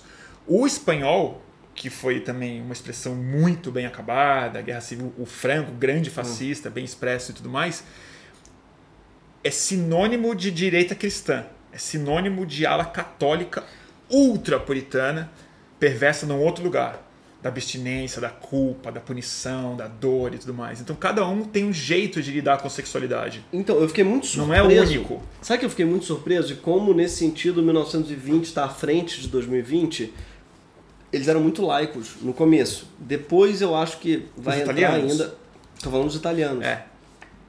Cara, tanto os socialistas quanto os fascistas odiavam o Vaticano no começo e não falavam de Deus. Você não tem Deus. Bolsonaro, em 2020, fica falando de Deus e da pátria. Lá em, em 1920, eles já tinham abandonado esse discurso fundamentalista. Entendi. Depois, acho que eles retomam, tá? No final, em 1925, na Ascensão, eles começam a falar de Deus por um motivo populista, mas está muito longe de ser um religioso, Mussolini. Então, até nesse sentido, assim, eles são, em vários sentidos, eles estão, entre aspas, mais progressistas do que os nossos fascistas, sabe? É, isso, isso daí é muito brasileiro, né? É, mas tem a misoginia, ela é sempre colocada. Misoginia, ela é sempre colocada. Tem um livro, tem um texto que eu não achei, tá, tá no começo, mas eu, eu devia ter grifado, que eu achei das coisas que mais me marcou. Eu falei, olha, isso aqui explica também o, o processo contemporâneo, porque tem uma dimensão no socialismo daquela época que foi muito assustadora para todo mundo, que não era simplesmente a mudança do regime político e das é, oligarquias. Tinha a ver com as mulheres serem colocadas em pé de, é, em pé de igualdade subitamente. Então tem uma cena que é o Mussolini vendo a passeata socialista com um monte de mulher na frente. Aliás, não acho que é o Mussolini, acho que é um dos um dos ardites, hum. um dos milicianos, que está vendo a passeata e ele vê mulheres e crianças andando na frente de uma passeata. E ele fala e ele reconhece e fala assim: se isso é o futuro, eu não faço mais parte do futuro. Ele entendeu que ele perdeu o lugar que é bem o lugar do macho ameaçado pelo feminismo mesmo. Que o problema dele é uma ideia de que o mundo vai evoluir sem ele sendo chefe, assim. Sim. E é louco que não foi uma invenção do romancista, né? Isso está registrado em algum diário, em alguma entrevista, em alguma coisa. E é muito interessante pensar que tipo também tem esse componente que não é estético, mas ele é psíquico, que é na hora que a hora que o Bolsonaro também ganha um terreno muito grande na sociedade, que acho que foi totalmente fundamental para ele ganhar a eleição, para ele passar da metade dos é, votos no Brasil, foi essa ascensão nos últimos anos de uma afirmação feminina, gay, é, não não Sim, claro. não não masculina, Claro. né? Que, li, que liga uma outra chave, que você é capaz de fazer qualquer coisa, na você você vota em qualquer coisa para impedir que isso seja o futuro, para você conter isso. Cara, outro dia eu fiquei falando com um sujeito bolsonarista, é, que é policial militar de segurança, começou a falar comigo na, na, na internet, porra, por que, que tu falou isso? Tu é contra. Eu comecei a conversar com ele. E eu comecei a entender, mas você tá gostando desse governo? O cara, não, ele é uma merda, mas É. também é melhor que o PT e tal. Uma hora eu falei, mas por que, que você, sabe, como é que você virou? Ele falou que ele era de esquerda, mais jovem. Ele falou, porra, minha mulher do nada resolveu separar de mim. Aí eu falei, ah, mas é qual sério que o cara falou isso pra você, Aí ele começou cara? a se abrir, cara. Mas como Uau. assim? Falei do nada. Falou que o falou que não tinha mais tesão e que sei lá o que. Hoje em dia tá namorando um garotão, um sei lá o que. Ele começou a falar, tava Nossa diretamente ligado. E eu não sei quanto, é claro que é um exemplo específico que tá aqui no meu celular. Eu não sei dizer ah, quantas pessoas, mas eu tenho certeza que. Ah, eu lembro, você me contou isso já. Já tem um tempo eu fiquei isso. muito chocado, eu eu fiquei disso. assim, caralho. Explica muito. É, tem, tem alguma coisa aí de afetivo, né? De, tem, tem um problema da ordem do afeto mesmo, cara. É. Eu lembro de uma mulher que eu tentei virar o voto dela na Paulista, naqueles dias fatídicos. E foi das conversas mais interessantes, mais tristes que eu tive, na verdade. Assim, a mulher, tipo, não, votar no Bolsonaro. Por quê? Vamos, vamos conversar. Sabe o que ela falou? Hum. Ela falou, porque é, as feministas me julgam. Essa era a razão pela votar no Bolsonaro. Ela estava escolhendo o inimigo das feministas, porque nos últimos dias eu fui conversar com ela. Ela não era politizada, em tese, assim, eu tentei, claro que foi uma conversa breve, mas o que eu consegui sentir dela. Ela não era uma pessoa muito politizada, e nos últimos anos ela começou a se sentir muito julgada pelas feministas, compreendendo muito mal, ev- evidentemente, mas assim, pela roupa que ela usa, pelo cabelo que ela pinta, pelo É. regime que ela faz, pela, pela unha, entendeu? Tem, tem a ideia de que você não quer ser obrigado. É, Eu, não, quero, quero ser obrigada a deixar meu cabelo do sovaco É, grande. evidentemente que o feminismo não tá te falando isso. Pelo amor de Deus. mas é isso, nunca mas é isso que ela compreendeu. E o vídeo ao vivo terminou no Instagram. Vamos, vamos voltar aqui. Mas é isso que ela compreendeu, na verdade. Que eu acho o mais importante é isso. É. Que eu acho, acho que é um problema grave do nosso campo. Porque no fundo, assim, é- e essa mulher não escolheu o Bolsonaro pela segurança pública, não escolheu o Bolsonaro porque ela odeia o PT. Ela não escolheu. Ela, o, motivo que ela me deu é que ela começou a se sentir mal como mulher, porque o feminismo estava fazendo ela se sentir mal quando Sim. ela se olhava no espelho, quando ela fazia um regime, ou quando sei lá o que, entendeu? Te- Tem um argumento muito comum, né? Que as pessoas falam muito, é, do tipo, eu não quero ser, eu não quero que meu filho seja obrigado a ser gay, a ser trans. É a famosa ditadura gay, mas eu não quero ser obrigado a, a não sei, a mulher fala, não quero ser obrigado. Um dia a pessoa quer que seja obrigada a descolorir o pelo do sovaco. Eu não quero ser obrigado. Como se tivesse alguém sobre alguma coisa, mas tem um medo de. É um espantalho progressista, não é? É o espantalho. É isso que eu falo. É uma. É uma. É, é uma. É, é um. Do super gago. História, não é uma história. É. É só uma ficção. E eu acho que a gente está num mundo tão sobrecarregado de, de narrativas, essa palavra que eu não, que eu não aguento mais, É. mas assim, é tanta informação, é tanta, tanto input de opinião, de dado, de histórias e, de, e diversões que a gente fica refém de um mundo fictício na cabeça, onde na cabeça dessa mulher, e imagino que na cabeça do eleitor petista, do Bolsonaro, minha cabeça, sua cabeça e tal, a gente está vivendo um romance na cabeça de feministas fictícias, de arrobas que estão na nossa vida que viram pessoas, mas são só tweets, arrobas que, que fazem com que a gente tenha uma impressão do campo, né? Eu estava pensando esses últimos dias assim, quanto que hoje em dia eu tô me iludindo a partir de algumas tretas de internet que têm acontecido sobre o que, que é o marxismo brasileiro. No fundo, eu não tenho a menor ideia. Eu não sei o que, que os socialistas pensam direito, eu não, eu não estou integrado nos debates, eu não estou lendo esses todos livros, mas tem uma ficção na minha cabeça de campos que estão disputando, sabe? Sim. E que eu, eu, eu, tento ser lúcido. Eu acho que essa mulher tem exatamente isso. Nenhuma feminista está obrigando ela a nada, mas na cabeça dela tá. E é só isso que importa. Cara, eu queria uma vez, eu queria entender melhor, por exemplo, o ódio ao vegano. Eu não sou vegano, tá? Mas existe um ódio na sociedade ao vegano e ao ciclista existe, existe. que é bizarro, Mas não é? é? É algo que é assim, é bicho muito, muito forte. Muito forte. Todo mundo que é vegano me diz, eu não sou, mas pessoas que são veganos me dizem. Uh, cara, o pior não é não, não comer queijo nem não comer carne, é ter que ouvir pessoas te perguntando por quê, mas você não repõe a B12, mas você não. É...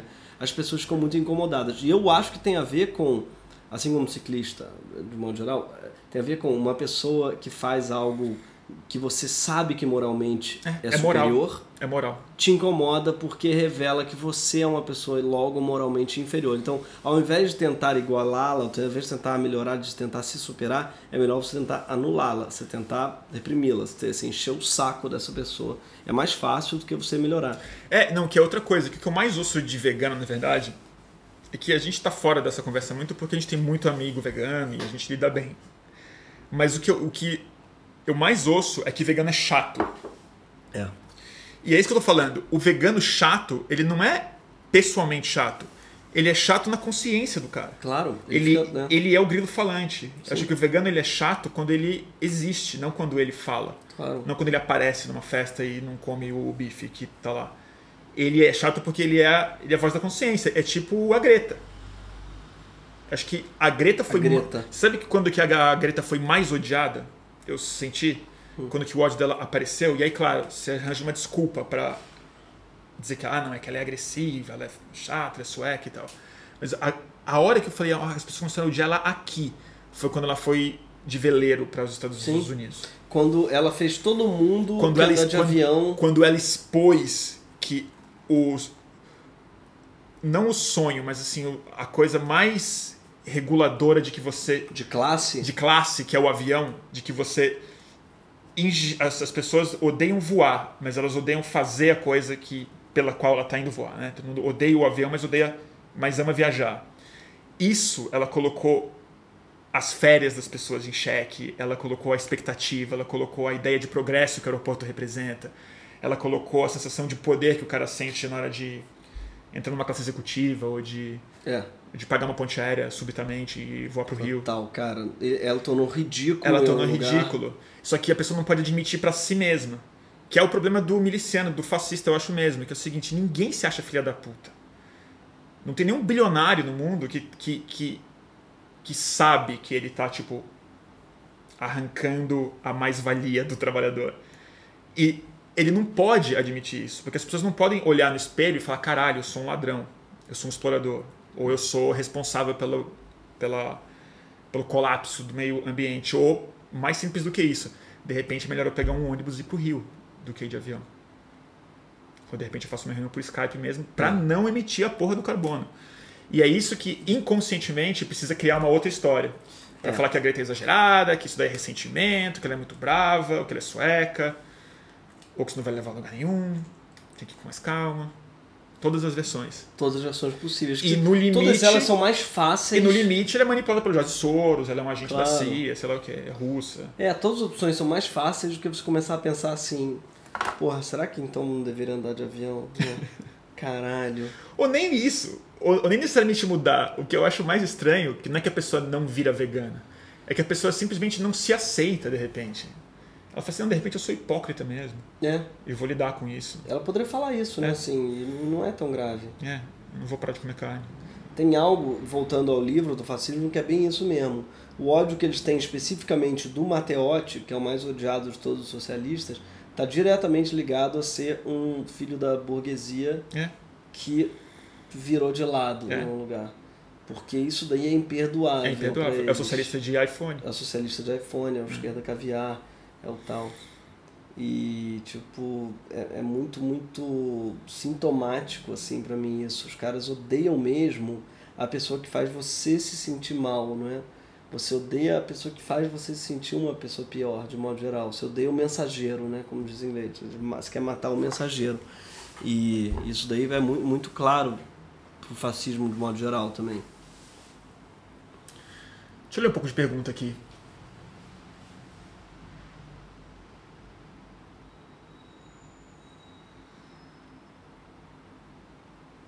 Deixa eu ver, gente, vocês têm alguma dúvida? Bom, tem muito comentário, eu não sei, eu não sei nem o que fazer, porque eu estava conversando com o Greg aqui, você sabe que eu não consigo ler, né? É... Eu não vou voltar lá muito em cima, não. Se tiver alguma. Gente, houve uma digressão absurda no tema central. É, Bom, isso aí é, é a nossa live, né, gente? Isso, é, isso é meio que a gente faz.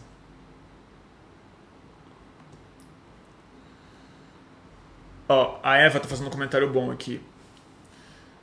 É aflitivo ver muitas pessoas de esquerda falando, falando de forma autômata em combater o fascismo, quase como uma definição de bicho-papão. É um pouco isso mesmo, né? É. Tipo, o fascismo, esse fascismo difuso, não, não compreendido, ele é, ele é tipo um comunismo, né? Para os caras. Ele é um bicho-papão, ele também é um espantalho, se você não tenta é, entender aonde isso é ele muito tá. ruim. Um dos problemas, eu acho que o fascismo se diluiu e ele perdeu, a gente, ele acho que perdeu a força a luta antifascista, é que a gente chamou fascista muita gente que não era, né? É, a gente chamou aquele professor que reprova por falta de fascista. O, o cara é um fascista, o Alckmin. É um fascista. É, o, sabe, a gente passou a, a, chamar, durante muito tempo, a gente chamou de fascistas autoritários, simplesmente. E aí hoje, quando os fascistas surgem, é um pouco Pedro Lobo. Você fala assim, ah, tá, ele era fascista igual o teu professor, ele é fascista, ai, que saco, né? Você criou, você esvaziou a palavra, a força de usá-la frequentemente. É. Então, realmente, se fora fascistas, às vezes eles são. Ele, tem, é, ele é vão. É, mas tem esse processo que eu entendo que, que ele é mais antigo, que ele, assim, a gente chamou de fascista o, o professor, o diretor, o Alckmin. Eu já pedi minhas desculpas em, em é público. Sigo achando o Alckmin de quinta. Mas eu chamava de fascista, sim, desse, vou usar fascista. Por causa da polícia e, e tudo mais. De fato, não era o caso da do Brasil. Mas o que eu acho mais louco, que acho que é o processo que me, me remete mais ao livro, no fundo, que foi essa hora em que a esquerda, também ela embebida numa certitude revolucionária e estamos fazendo, estamos do lado certo da história, isso que eu quero falar, que é uma coisa muito perigosa quando um grupo se sente do lado certo da história.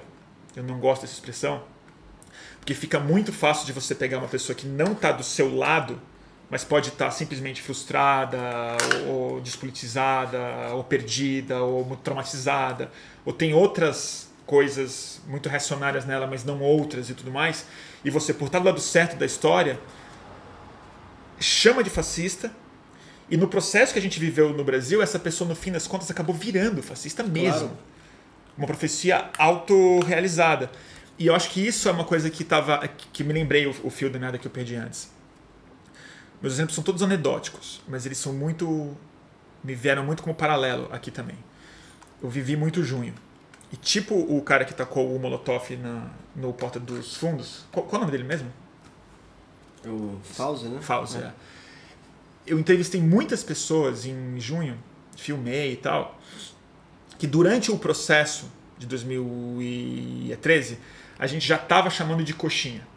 A esquerda já estava super desesperada já estava chamando de fascista, tá falando vamos sair da rua, filha da puta, manipulado. Só que se ia entrevistar a pessoa, a pessoa tinha acabado de descer do prédio dela para a primeira manifestação da vida dela.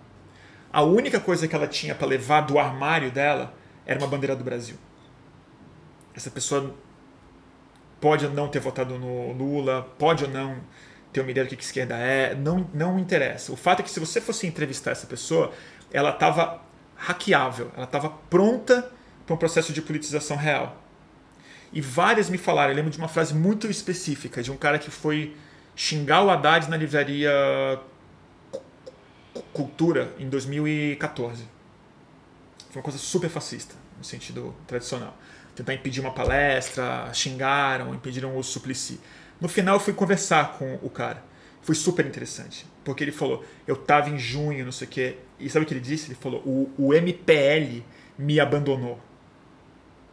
Manda passe livre. O MPL me mandou. Eu falei, como assim? Ele falou, eu tava junto com eles, eu fui aparecer lá não sei o quê, e eles me expulsaram porque eu cheguei com a bandeira do Brasil e eu quis cantar o hino nacional.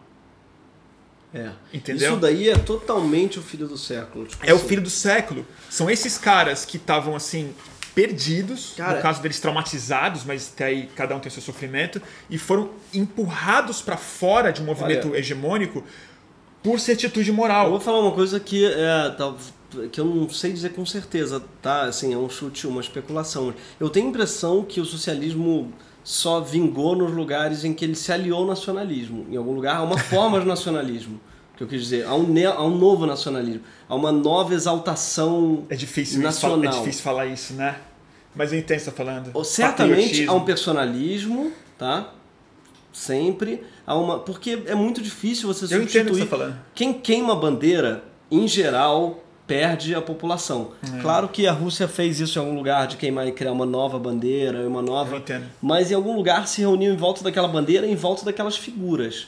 Você não conseguiu abolir. A é, Cuba, Cuba, por exemplo, não é? é super em volta da bandeira e do, e do, e dos líderes, do Fidel e do Che e tal. Então de ela é cubano, né? personalista e ela é patriótica. Então eu acho que, de modo geral, no Brasil, eu vejo nos movimentos sociais, né, nas ruas, em geral, quem ganhou a narrativa foi quem vestiu amarelo. Isso vai, não tem tanto a ver com direita e esquerda quanto com quem estava de amarelo nas ruas, tá? Isso daí eu tô falando de 64, mas também de direta já, eu tô falando da deposição do Collor, que também estava de amarelo e não era de direita. Eu tava. Você eu, tava eu, de eu- amarelo. Eu, fui cara. Eu, eu passei Então. tinta. É verde e amarela na minha cara. Exatamente. Em, em 93. Então, assim, é 2016, de modo geral, o cara que veste amarelo, ele é identificado como o, o lado. A pessoa, um lado tá de amarelo, outro tá de vermelho, bicho. Na dúvida, você é de que qual é o teu país? Está acostumado a torcer pro Brasil, né? É, é, É simples futebol, assim, cara. cara. É torcida. É simples, vai torcer exatamente. Vermelho é, porra, é a Inglaterra, é o. Sei lá, É, não, time usa vermelho, E tem mas esse processo. Dinamarca. É, e tem, Dinamarca. e tem esse processo também que é mundial, que não é só brasileiro, que é, eu acho que é o seguinte: a frustração partidária é generalizada, mas tem uma coisa que eu acho que as ideologias cada vez mais estão sendo definidas não pelo que você acredita, mas em, mas em a negação de alguma coisa. Então eu acho que isso nos Estados Unidos isso é muito visível, assim. O quanto de e Por isso que o Bernie Sanders cresce, por isso que o Donald Trump cresce. Porque a maioria dos, part... dos eh, democratas votam nos democratas apesar dos democratas. E os republicanos votam nos republicanos apesar dos republicanos. Eles só não querem votar no democrata. Ele é baseado mais no desprezo a um campo do que na aliança a um outro. No Brasil, acho que a gente criou uma coisa muito maluca nos últimos tempos, e a maioria das pessoas no Brasil que não estavam participando do, não estavam participando do, do debate subitamente entraram foi a definição do campo ideológico pelo campo que você não gosta. É tipo você vira São Paulino porque você odeia o Corinthians, mas não porque você gosta do São Paulo necessariamente. Sim. Aí depois você se identifica. Aí depois você procura quem são os colonistas que vão te explicar o que, que o liberalismo é. Depois você procura o, M, o MBL. Depois você procura o Caio Coppola. Depois você vai ser formado. Mas no começo parte de uma rejeição. Antes de qualquer coisa. Sim. E eu acho que a coisa que a, a oportunidade muito perdida pela esquerda é, antiga, estabelecida nos partidos, no governo, esteticamente organizada, com carro de som, foi que na hora que uma massa de pessoas chegou na rua, ela, ela não entendeu isso como um processo de politização. Ela entendeu isso como uma ameaça. E aí, na hora, as pessoas falaram: então é contra isso que eu tô me voltando. Eu não tô falando que o Brasil não é conservador, é conservador pra caralho. Eu não tô falando que o Bolsonaro não é um presidente muito brasileiro, porque eu acho que ele é muito brasileiro. Mas eu acho que a gente viveu anos de traumas, assim, e de pouco pensamento estratégico e autocrítico, que a gente fez milhões de pessoas escolherem um campo ideológico e virarem, entre aspas, fascista, Sim. e tá virando fascista agora mesmo, porque aí a, a ideologia ganha, ganha vida própria, porque, enfim, acho que, eu já me, acho que eu já me alonguei, mas porque a gente rejeitou. Sim, A gente claro. falou bandeira do Brasil não pode, é, essa sua essa sua estética não pode. Não pode gritar essa palavra de ordem. Não pode falar isso no Twitter. Aí entra outra coisa que eu acho que é um puta erro da, da, da esquerda, de modo geral, que é quando ela vira censora, não é? A esquerda perdeu um pouco o lugar é. libertário é. para virar uh, censora de costumes. Então, uh, ela te diz o que você pode vestir quando debate a apropriação cultural, que você tem que debater, mas ela volta e meia entra nesse debate no lugar de dizer o que, que se pode vestir e o que não pode, e quem dizia o que podia vestir e não pode era a direita. Quando ela te diz o que, que você pode falar, você não pode usar tais termos, pode usar tais termos que também quem dizia isso era a direita, você não pode falar palavrão, não pode. Quando ela te diz o que, que você não pode pensar, porque certos pensamentos, inclusive, são proibidos. Então, quando eu acho que quando a esquerda vira censora de costumes, de roupa, de fala, de linguagem, ela também perde muita gente mesmo assim. Então ela virou censura, uma censura estética em algum lugar. A gente virou, eu me coloco às vezes nisso, do tipo, sabe, é cancelar pessoas por causa de uma expressão, de uma coisa. Isso daí é algo que você dá de presente. A gente não pode se dar ao luxo hoje de cancelar pessoas por linguagem, entendeu? Por Totalmente. estética. Então, assim, eu acho que a gente tem que, tem que perder isso e tem que deixar de tem, porque, cara, é, eu acho que o cerne, isso aí nos Estados Unidos está muito claro, o cerne é o ressentimento de classe mesmo. O, o Sanders está conseguindo falar com as pessoas. E tem que ter algo para dizer para a pessoa que está sem poder aquisitivo. É muito simples assim, né? O principal motivo para as pessoas gostarem do Lula até hoje é, ó, isso daí não sei o que estou dizendo, uma pesquisa da Folha. Frases. Justifique seu voto numa frase na época era é, Lula, Lula ainda estava candidato, é, apesar de preso não tinha sido é, impugnado na candidatura, e as pessoas na Folha diziam, na época do Lula eu fazia um supermercado melhor, a expressão voltava muito, meu supermercado melhor. Muito bom. Está diretamente ligado ao poder aquisitivo. Cara, se a gente for discutir linguagem, sabe? A gente vai perder. Eu não tô. Calma aí, eu, eu nesse sentido discordo totalmente do Ciro, que o Ciro sempre fala ah, eu uh, não sou fiscal de costume. Ele fala isso para não debater aborto e drogas. Eu não estou falando de aborto e drogas. Aborto e drogas claro. não é linguagem. Aborto e drogas é vida humana. Não, quando ele fala de costume, eu fico muito puto. Ele botar aborto em costume. Política de droga, aborto não é costume, costume, bicho. Saúde pública. Droga é saúde pública, caralho. E política de droga, ele, ele, porque ele, ele bota política de droga no campo da maconha. Puta, de, acho isso de uma, é muito bizarro. De um cinismo. Mas isso é outro, sabe isso que é outro não é. assunto. Mas é outro assunto. Mas enfim, quando a gente é, fica, fica na linguagem. É, é difícil. Eu acho que a gente perde, cara. É. Perde e volta e meia fica elitista também. Sabe? Não, e, e todas são discussões muito legítimas, né? Vocabulário, léxico, apropriação cultural, tudo isso dá pra, dá pra conversar, mas o foda, que eu acho que é um problema de rede social, e aí eu culpo a rede social mesmo, tá? Sim. Que é o seguinte: ninguém tem essas conversas na vida, na vida é privada. Ninguém tem essa conversa na vida privada. Se aparecer uma pessoa amanhã num bloco de carnaval com uma fantasia de índio, as pessoas não vão ficar, uh, sai daqui, jogar uma pedra na pessoa. Hum, é uma coisa de internet, né? Mas médio, pode, tá? Não, pode ter uma conversa. Outro dia foi expulso uma mulher, tava também, a pessoa tava em domingo, eu senti muita pena, porque mostrou só para mim que ela não tem amigos. Ela tava, ela tava de blackface no não, bloco é, não, no Rio de Janeiro. É, black, não, blackface é... E, black... e um sujeito, um negro, foi inclusive... Uh, polidíssimo, educadíssimo, no jeito que ele foi falar com ela assim, desculpa, você tá me ofendendo muito e tal, e ela chorou, pediu desculpas, ela não sabia. Não, mas tá vendo? O cara foi polidíssimo. Foi. É isso que eu tô falando, assim, é. uma pessoa não pode mais fazer isso. A pessoa de blackface, eu não tô defendendo a fantasia de índio necessariamente, eu tô dando um exemplo. Esse exemplo é melhor, na verdade. A, melhor, mulher chega de blackface num bloco de é carnaval.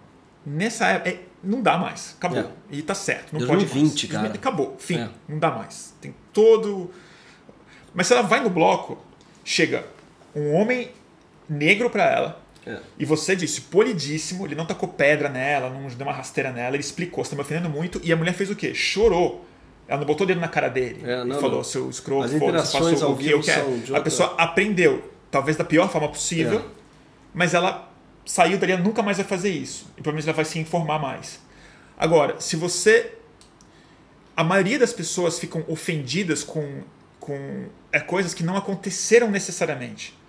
E a conversa ela se dá em um nível radicalmente público, quer dizer, ele é pornográfico, ele é exposto para milhões de pessoas verem como voyeur, como qualquer coisa.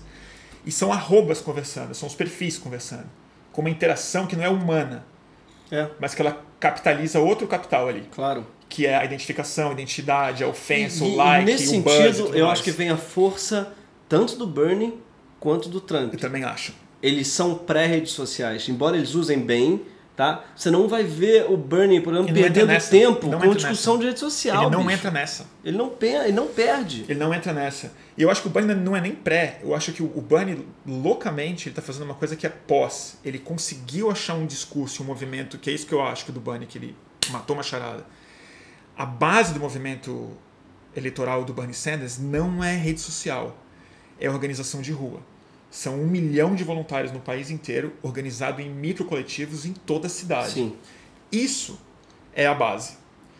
Essa experiência de convívio, de relação entre o branco de Ohio que está fudido, que vai ter que ir na reunião para ser voluntário, lá, lá, lá, lá, gera uma linguagem que aí sim contamina a rede social, que ele está conseguindo ser o interseccional mesmo.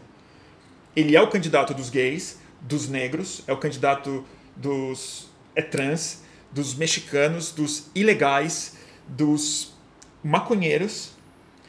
Só que ele consegue fazer tudo isso falar: nós somos todos trabalhadores. Ele, ele refez uma ideia de é unidade, reconhecendo todas as identidades sem ser identitário no sentido é pejorativo que a gente usa. E eu acho que o desafio do Brasil que a gente tem, a gente não está conseguindo, porque o PSOL não está não, não tá conseguindo isso e o PT nem, nem tenta, nem tenta, é a gente conseguir de fato criar um novo campo de um novo campo de diálogo ativismo. político, de, de ativismo, na verdade de participação mesmo, de inclusão no processo político que tem a vida analógica como base e a rede social como expressão. Hoje eu tenho certeza, cara, que a gente passa assim 99% da, de uma ilusão de participação cívica nossa é twittar. Claro. Você sai do Twitter no fim do dia, você fica, você sai e fala assim, fiz a minha parte. militei. Eu é. militei. Eu votei, eu militei, eu me expressei, eu organizei então, a sociedade, eu, eu e tal. E é isso, cara. Ao ponto de que, assim, sei lá, eu comecei minha vida de jornalista digital quando a gente viu que o Facebook chamava manifestações. E isso gerou mil, mil questões. Hoje em dia, nem isso mais, cara. Não, não chama ninguém. A gente parou de chamar passeata em rede social. Claro. É só reforço, antagonismo e hiperpolarização nos próprios campos, assim. É uma... E acho que é o que você falou. É linguagem isso. É só, é só texto. É. Vai lá. Uh, a IOC falar, da, da, falar sobre o cálculo de Iowa. Cara, é, é, muito louco, não é? O Iowa eu acho muito, muito louco, assim. Eu vou Cara, pegar mais uma cerveja pra gente. Bicho, eu acho muito, muito surreal que a maior democracia no mundo seja uma espécie de futebol de várzea. Então, você usou uma expressão que eles gostam e que não pode usar. Qual? Maior democracia do mundo. É a menor, cara. É menor, mas eu tô falando em termos de, de população, né? De não é também, né? É porque a Índia tá muito cagada também, mas. Não, não é, não é, não é maior, não. E a, enfim, é, eu acho certamente a mais tosca que eu já. Caralho, é tão simples a ideia de que um presidente, para ganhar uma democracia, uma eleição, ele precisa ter mais votos. Né? Como é que pode que um americano não sei. Né? Como é que não, não restaura para ganhar quem tem mais voto? Cara, tem um exemplo bem mais radical que isso. Você pensar o seguinte, os Estados Unidos hoje, ele tem um Senado que, que é majoritariamente republicano, que teve muito menos voto do que os senadores democratas. É. Eles têm um presidente que teve 3 milhões de votos a menos do que a Hillary, que não ganhou a eleição. Isso aconteceu com George Bush e aconteceu nas últimas muitas eleições do Senado dos Estados Unidos, que tem a maioria republicana há muitos anos. Então, o que a gente tem nos Estados Unidos é um, uma democracia em que a minoria é governa faz tempo, cronicamente. É uma democracia de minoria. Caralho, é tipo. É, um, é... é isso que eu falo, que é a menor do mundo. Porque não é pelo tanto de votos que eles, que eles têm. É a, é a democracia que elege quem tem menos voto. Caralho, por que, é tão difícil ter uma porra de uma urna eletrônica? Ela aperta uma porra de um botão. Não, você fala isso, só que todos os democratas agora e a esquerda dos Estados Unidos, o New York Times, está falando voto impresso. E vai ser o voto impresso que vai salvar, talvez, a, a, é legitimidade do caucus de Iowa. Porque a porra do aplicativo que é a urna eletrônica deles, porque cada estado tem um método e tudo mais, era feita pela, pelos caras da campanha da Hillary, cara. Caralho, Então, assim, brother. ninguém acredita que o resultado é real de Iowa. Caralho, e esse Booty Gag, Booty Jig, Butty Gig, eu não sei se você falou o nome dele. Booty Jag, Booty. Buttigieg. Eu não sei falar. Buttigieg. Pete. Mayor Pete. O Pete, cara, ele é uma puta de uma fraude, né, cara?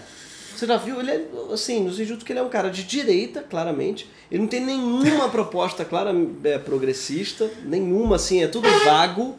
Ele é o papo de Harvard, que a gente sabe que é um caô, que Harvard não existe, já provou isso no Brasil, que Harvard é um mito. Né? Harvard é narrativa, né? Harvard é uma narrativa. Então ele é um moleque de Harvard que tira onda que fala sete línguas. E ponto. E caralho, o cara tá sendo. Tá... Mas ele eu acho que isso aí foi, é um é é fogo de palha, né? Eu não sei se fogo de palha, não, cara. Eu acho que depois do. do. do dá pra falar, do fracasso do Biden como, como o candidato, acho que só vai piorar isso. O Pete vai receber muito brother. apoio do Partido Democrata e a imprensa já tá gostando dele. O que eu acho o seguinte: Caralho. o Pete, mais do que fraude, que eu não conheço ele direito. Ah, eu te mando um texto. Tem um Não. texto muito bom, quem quiser procurar, na Current Affairs. Chave Current Affairs, o problema é que é em inglês e é longo. Mas é, os cara, cara, o cara destrói ele. Destrói o Pete. Ele leu a biografia inteira do Pete. E fala assim: me diz se isso não é uma biografia de um bosta. Um bostão. O texto é muito engraçado. Fala assim: ele é um famoso bostão. Deslumbrado com Harvard, falando que ele, ele passava que ela achava ridículo jovens protestando por causa da, da- do ele mau é conservador, pagamento. ele é Ele é Ele é conservador. cara. Ele é um cara conservador, Não, mas tem- elitista. É, puta, Mas sabe, tem uma coisa do Pete, cara, que mais do que. Não é que eu gosto dele, eu- mas eu acho um fenômeno interessante de observar como uma expressão muito contemporânea de uma coisa bem perigosa. Que é o seguinte: do mesmo jeito que você falou que o, que a, que o fascismo se veste de rebelde, Hum. o capitalismo mesmo, a estrutura capitalista americana, o establishment, melhor falando, o establishment americano, o Wall Street, as corporações, o Vale do Silício, os bilionários, eles estão se travestindo de woke, de gente liberal. Então, assim, Empoderados, então, qual que é o modernos. negócio? Que é o que o Zizek falava que era o risco da Hillary. Quando ele falava que ele preferia o Donald Trump, cada vez mais eu dou razão para ele em um lugar esquisito, que o que a Hillary representava, mas que o Pete é a expressão máxima disso, ele é o seguinte, é o capitalismo do Uber, o capitalismo com uma face humana. com uma face, não, como é que a face humana, com a face é, com a Pink- face da linguagem de rede Sim, social tipo, perfeita. Pink Nós- washed.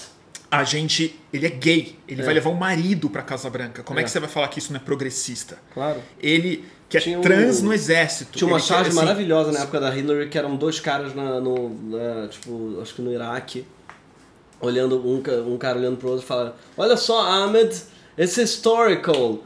Assim, a gente tá sendo bombardeado pela primeira mulher presidente.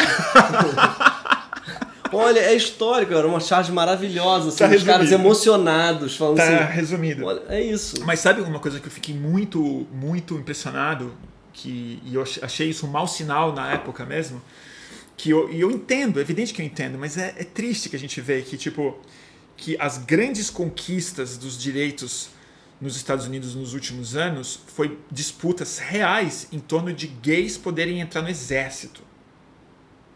Então, pensa assim, eles puderam entrar no exército antes de poder se casar nos Estados Unidos.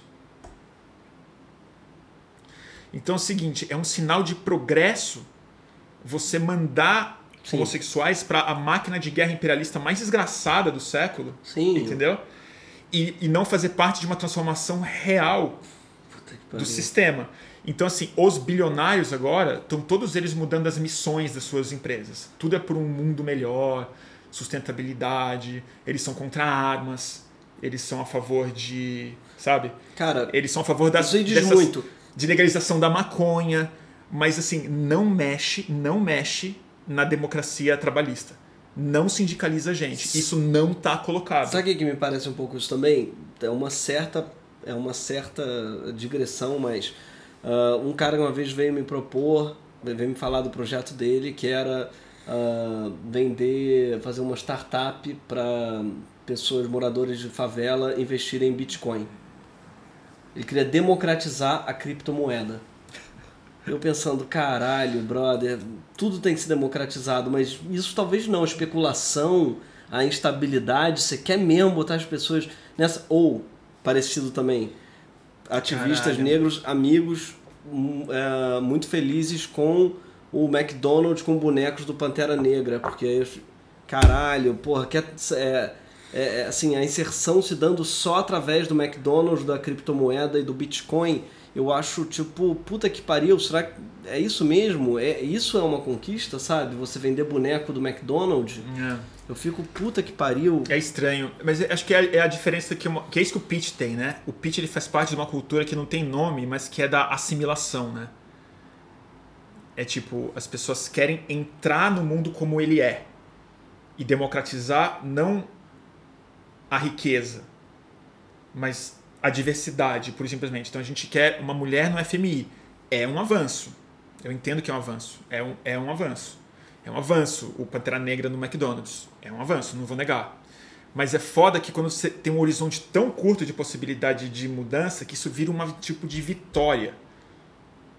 E não um motivo para você transformar as coisas mesmo.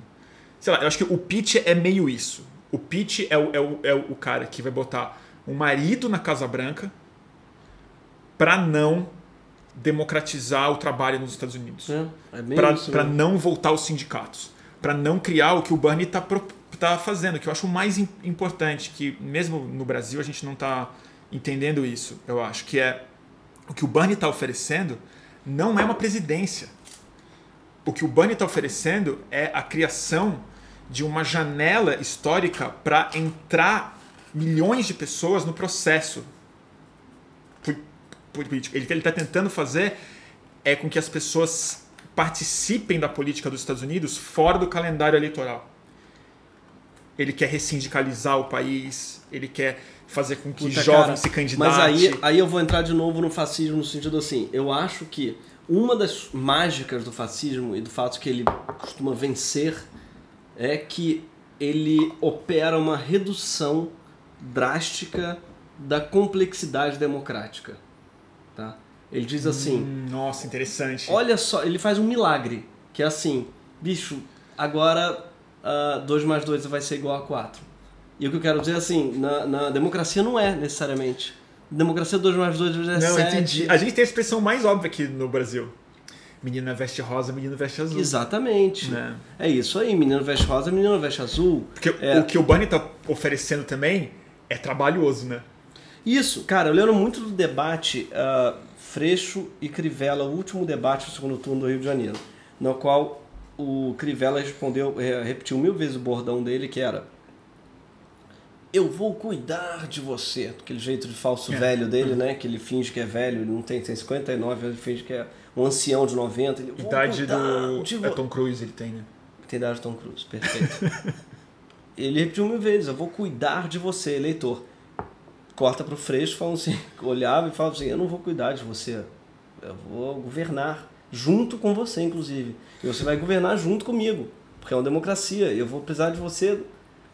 E, e, e grande parte da população, eu acho que viu aquilo, e fala assim, bicho, não quero governar não, obrigado, cuida de mim aí, na moral, que tá melhor. Tô pegadão, inclusive, trabalho pra caralho, vou ter que governar junto com o Freixo agora. Eu não quero participar. Não quero participar, resolve esse perrengue para mim. Faz acho que a maioria coisa. da população acho que vê é. o governo e fala assim: bicho, resolve essa parte, essa parada da política aí para mim. Pior que é. Não me chama para governar, não, que eu tô pegadão. Eu trabalho Pior que 10 é. horas por dia, vou ter que chegar em casa ainda governar junto contigo. Tô te pagando para não ter que pensar nisso. Eu acho que tem esse pensamento, entendeu? Do, do eleitor de eu estou te pagando para você não me fazer trabalhar. Vai é. ficar fazendo referendo, aquela ideia da Marina, vai ter referendo sobre uh, aborto, referendos, caralho, eu acho que tem uma antipatia popular gigantesca. É tipo, resolve aí, cara. Não, mas você matou uma história importante. Ele simplifica ao mínimo, né? Simplifica. Ele opera um milagre, eu acho, da simplificação. Milagre da, da, da, da simplificação, da redução da complexidade. Do assim, é menino veste azul, menino veste rosa.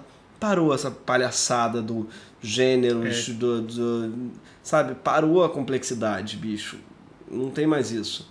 E eu acho que isso daí, por isso que eu acho que essa ideia do, do Bernie da, é linda, feito era lindo, assim. Não preciso nem dizer que eu estou zoando a parada do Freixo vou governar com você, mas obviamente é uma ideia que eu acredito, não preciso nem dizer que eu votei nele, não preciso nem dizer que o Crivella prometeu, eu vou cuidar de você, o Rio não tem nem água, quanto mais cuidado, Nossa né? Senhora. Então, tipo assim, claro que, ah, então, a cidade estadual, mas tudo que o Crivella tocou foi uma merda, fez o pior governo da história de uma cidade que só teve governos merda em toda a sua história. Agora tá impressionante. Então, assim, ainda por cima é uma promessa que não precisa nem dizer que não costuma se cumprir, né? Eu vou cuidar de você. Porque se fosse realmente um governo que cuidasse, talvez falei, ah tá, tá valendo, mas nunca é. Então, cara, o que eu acho bizarro nessa história é que, em geral, o cara que promete cuidar ganha, né? É. Mas a promessa do. Mas é que tá. O Bunny. É aí, aí que tá. Eu acho que tem uma diferença dele pro processo, pra a frase do Freixo no debate, que eu sou solidário, eu entendo o Freixo falar isso, mas não é bom um debate eleitoral é da Prefeitura do Rio de Janeiro, que é uma cidade muito, muito esmagada. Mas nos Estados Unidos, o que eu acho que está acontecendo é que mais do que ser o cara que está propondo isso, ele está virando a ponta de lança de uma coisa que está acontecendo há muito tempo nos Estados Unidos, que é uma geração inteira de pessoas da idade do Pete, 37 anos, entendeu? Que já entendeu é, que a única chance deles terem não simplesmente protagonismo histórico ou participação é política, mas é ter casa, é ter a promessa que lhe foi feita como americano. Que a nossa é muito diferente. O brasileiro não, não espera esse tipo de coisa mesmo. A gente quer condomínios, fechar, quer, sei lá, viajar para os Estados Unidos. Os caras lá eles têm uma promessa. É a maior democracia do mundo, falam, falam desde que eles foram criados, é o maior exército do mundo, o maior dinheiro do mundo, bandeira em todo lugar. E os caras não conseguem comprar casa, não conseguem alugar um apartamento, não conseguem pagar a dívida da, da escola e tá todo mundo se fudendo mesmo, indo pro Uber, devendo aluguel, não tentando saúde. Então ele conseguiu criar uma outra coisa nos Estados Unidos, que é uma sociedade hiper informada, com uma mitologia própria completamente diferente da é brasileira, que tem a ver com autorresiliência, com, né, com independência, com freedom, com um monte de coisa que eles vendem lá como um mito americano. E ele fez algo que o Donald Trump conseguiu fazer antes. E ele fez certo. Ele criou o bicho-papão. Ele simplificou também. Claro. Então ele não fica falando no discurso, vamos fazer eleições, vem não, participar. Não. O que ele fala é o seguinte: 1%, 1%, 1%, 1%. Nós somos os 99. Pá, pá, pá, pá, pá. Hum. Healthcare para todo mundo. Saúde, saúde, saúde, saúde, claro. saúde. E a gente vai pegar quem? Os bilionários. É. Não porque, os migrantes. Porque, a gente vai pegar verdade, os bilionários. No, o discurso fascista é, anti-elite ele, o único então. problema dele é que ele, na verdade, ele é falso, ele é fake, ele é a elite, ele tá travestido de anti-elite, mas ele é elite. Ele é elite. Mas ele tá certo, no sentido que realmente é, existe uma elite esmagada, é, que, que esmaga e tal. Então, eu acho que o que o Bernie faz é, é a apropriação do discurso para uma pessoa que tem lugar de fala para dizer isso. Porque se tem uma pessoa que não recebe dinheiro de elite, se tem uma pessoa que tá falando isso há 40 anos, é ele. Então... É. E nesse sentido tem uma coisa maluca, né? Eu vou retornar o, o, discurso do Donald Trump ontem. Você tem que ver esse discurso, você vai, você vai passar mal. Que é, que nem eu falei, é o discurso da, é, da ficção. Era só uma narrativa e estava materializado. O Bernie, ele é o anti-Trump num sentido muito louco. Porque os democratas, eles são mais, entre aspas, realistas, entre grandes aspas, mas eles também contam uma puta historinha mentirosa. Não é o nível de ficção que o Donald Trump está oferecendo. Não é a luta livre fake. Mas eles são muito hipócritas, eles mentem, eles vendem um patriotismo muito furado, vendem uma ideia que não faz muito sentido. O Bunny, acho que ele está crescendo muito rápido porque ele é o cara. Ele é exatamente o cara que não. Ele não se rende à ficção. Nunca. Ele fala as coisas que às vezes eu acho até perigoso. Que ele fala a real mesmo, assim. Ele dá nome, sabe? Ele fala o nome do banco ele fala Sim. o nome do executivo. Ele falou uma coisa num comício outro dia que eu falei, caralho, ele fala, os é, bilionários não deveriam existir. Tipo, ele não. Sabe? Tem uma Sim. coisa anti-Trump nele, que tem um espírito muito parecido, mas ele é a coisa de verdade. E o Donald Trump está oferecendo a, a narrativa. E o Bernie Sanders o processo histórico mesmo, assim. Essa que eu acho que é uma, é uma luta que, se o Bernie for o candidato, vai ser a eleição mais importante, mais interessante de todas. Porque o Pete, se for o candidato, de algum jeito, é um mito é, com outro mito. É o mito do Pete, de uma sociedade progressista capitalista, de uma ideia de assimilação. É, eu tenho é a impressão que americano... o momento é muito anti-establishment, é. a tal ponto que é muito provável que nos Estados Unidos você tenha dois candidatos anti-establishment. É, é, isso que eu tô falando, é isso, é isso, é essa disputa que eu quero ver. É isso que eu queria ver também. É. E eu acho que eu queria, é isso que eu queria ver no Brasil. Porque o que a gente teve, eu acho que com Haddad, que é um cara que eu não nem dizer também, votei, fiz campanha e tal, mas acabou sendo a disputa do establishment contra o anti-establishment. Super. Estranhamente a esquerda estava no establishment. É. Ou seja, quando eu digo isso, é um cara, é um acadêmico, é um sujeito que fala um português impecável. Ministro, prefeito. Ministro, professor prefeito de carreira, um professor, é um sujeito de São Paulo, é um sujeito assim, que tem todos os lados possíveis de legitimação de poder contra um sujeito que é o baixo clero da política do, da puta que pariu, do assim, que era Bolsonaro. Então, ganha o anti-establishment hoje, porque eu acho que o momento é anti-establishment é. pra, pra caralho. É. Então, eu acho que se os americanos botarem, se os, se os democratas botarem um candidato do establishment, é a maior receita para perder, porque o momento, bicho, o ressentimento de classe é gigantesco, tem que ser canalizado para alguém. É, e establishment, né? O que, que significa isso? Tem, desculpa, tem muita gente reclamando que a gente não, ah, vai lá, vai lá, não, não então, responde, mas então, fala, fala. Então, é. Não, eu ia falar uma coisa rápida, que, é que nunca é rápido, mas é. A grande crítica que se faz ao Bernie Sanders, aqui do Brasil pelo menos, mas nos Estados Unidos também, que é o seguinte: ele é muito legal, as propostas são ótimas, mas não é realista. Sim. Essa ideia de realismo é que eu acho que ela está desaparecendo. Porque o que está oferecido, a normalidade que se chama de realismo, que é o que é o Mayor Pete, que é o Biden, que é em alguma medida Elizabeth Warren, mas um pouco menos, mas assim, que é vamos, vamos voltar para a história que a gente estava falando antes. Independente se as pessoas são ou não anti-establishment, tem uma coisa que é o seguinte, foi essa normalidade, foi esse realismo, foi essa administração de interesses de bilionários com política e não sei o quê, que deixou a atmosfera destruída, o mundo desigual, inflamado, fundamentalismo religioso crescendo pra caralho e deu no Donald Trump, cara. Então, assim, vocês querem voltar para onde, cara? Vocês querem ser o Obama gay agora, isso? Que é meio que o Pete é. O Pete ele quer ser, um, quer ser uma nova coisa histórica. Ele quer ser o primeiro presidente gay. E, e não, e é, e é, maravilhoso isso. Isso é histórico. Que nem Obama é histórico ele ser o primeiro presidente negro. Ninguém do, dos Estados Unidos. Ninguém tira isso dele. Não. Ninguém tira isso, isso dele. Mas o fato é, funcionou na narrativa, mas a dinâmica não mudou. Bem ou mal, o Obama deu no Trump, cara. Não só porque as pessoas são racistas, mas porque ele não ofereceu o change. Ele não entregou o hope que as pessoas esperavam. Ele não foi a mudança que ele prometeu não. ser. Ele botou o Goldman Sachs no negócio, é. não responsabilizou ninguém de Wall Street. É. Ele deixou uma classe média ser esmagada, ele não reformou o sistema prisional dos Estados Unidos, não legalizou as drogas, entendeu? Não conseguiu, assim, ele não, ele não tentou liderar. E é isso que eu estou falando que o Bernie Sanders está se propondo. E é isso que é interessante ele ser um velho de 78 anos de idade. Porque assim, não é com ele só. Ele quer ser um líder de um movimento social que vai constranger os deputados e os senadores e vão ter que votar nos porras dos projetos dele. Que é uma coisa que o Obama não fez. Claro. Ele ficou sentando com republicanos sem parar. Guerra de drone, fortaleceu a CIA, jogou bomba no Iêmen, não fechou a Guantánamo, caralho. Não fechou não Guantánamo. Fechou Guantánamo. Não fechou Guantánamo, cara. Era só fechar. Era Deportou só fechar. gente pra caralho, né? Muito mais do que o Bush. Muito mais que o Bush deportou a gente pra caralho, pra segurar o tensionamento que ele já sentia, que tinha o Tea Party, tinha movimento anti-imigração no Sul, ele precisava garantir um pouco de voto lá, normal. Mas ele não foi o change. O que o Bunny tá falando, falando assim, comigo não, não tem meias, meias palavras. Eu sou o pesadelo dessa turma toda. Caralho. E é isso que eu quero ver. Quero muito ver. Porque na Cara, minha cabeça. Eu, choro, eu queria dar duas dicas de vídeo aí pra vocês já devem ter visto do, dois vídeos são os preferidos, não sei quais são os seus. Um pra mim é o Killer Mike, o rapper falando. Deixa eu Killer Mike Burning, não sei se todo mundo já viu, mas eu chorei, vi diversas vezes, choro.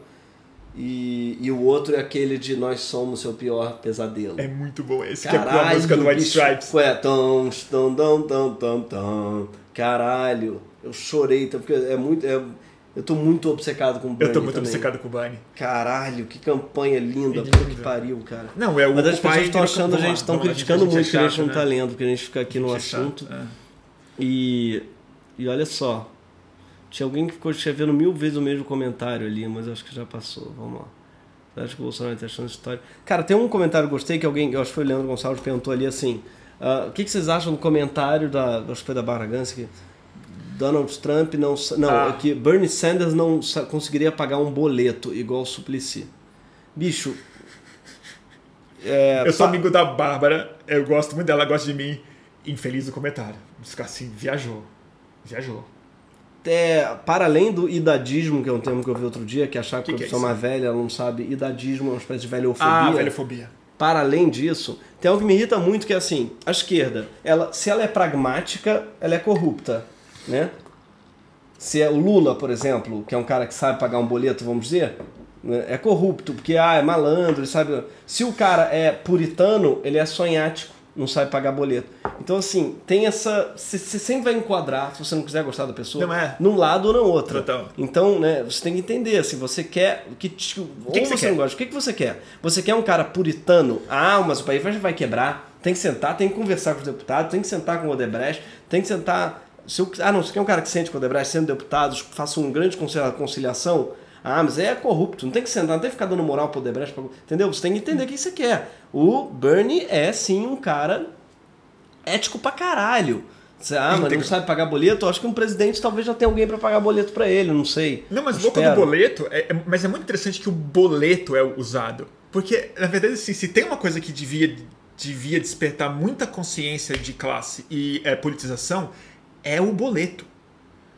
Porque na hora que você vai pagar o boleto, é que você vê quanto você está sendo roubado é verdade. pelo capitalismo. É verdade. É tem o uma coisa que ele fez é pagar boleto. É o né? seu aluguel, é, É. a conta do seu telefone, são seus impostos, é a conta do gás, é a escola do seu filho, é o plano de saúde. O que ele está falando é o seguinte: vamos baixar o boleto e alguns você não vai mais pagar mesmo. Ele tá, a proposta do Bernie Sanders é vai parar de chegar boleto na sua casa. Mas ó, só atentar para outra coisa da Bárbara, que eu não falei, não vou comprar essa briga pública. Ela também estava outro dia comentando no, no post do, Donald, do Bernie Sanders sobre maconha, falando o que se a favor da legalização? Você quer que pessoas então fiquem andando fumando maconha e crack nas ruas? Ela fez um comentário. Então, assim, a Bárbara tá com uma questão aí bem louca com o Bernie, que eu acho que. Não, é que a Bárbara também ela é contra a legalização da maconha, eu acho. é, Muito contra. Aí, amigo, eu não sei nem por onde começar. É.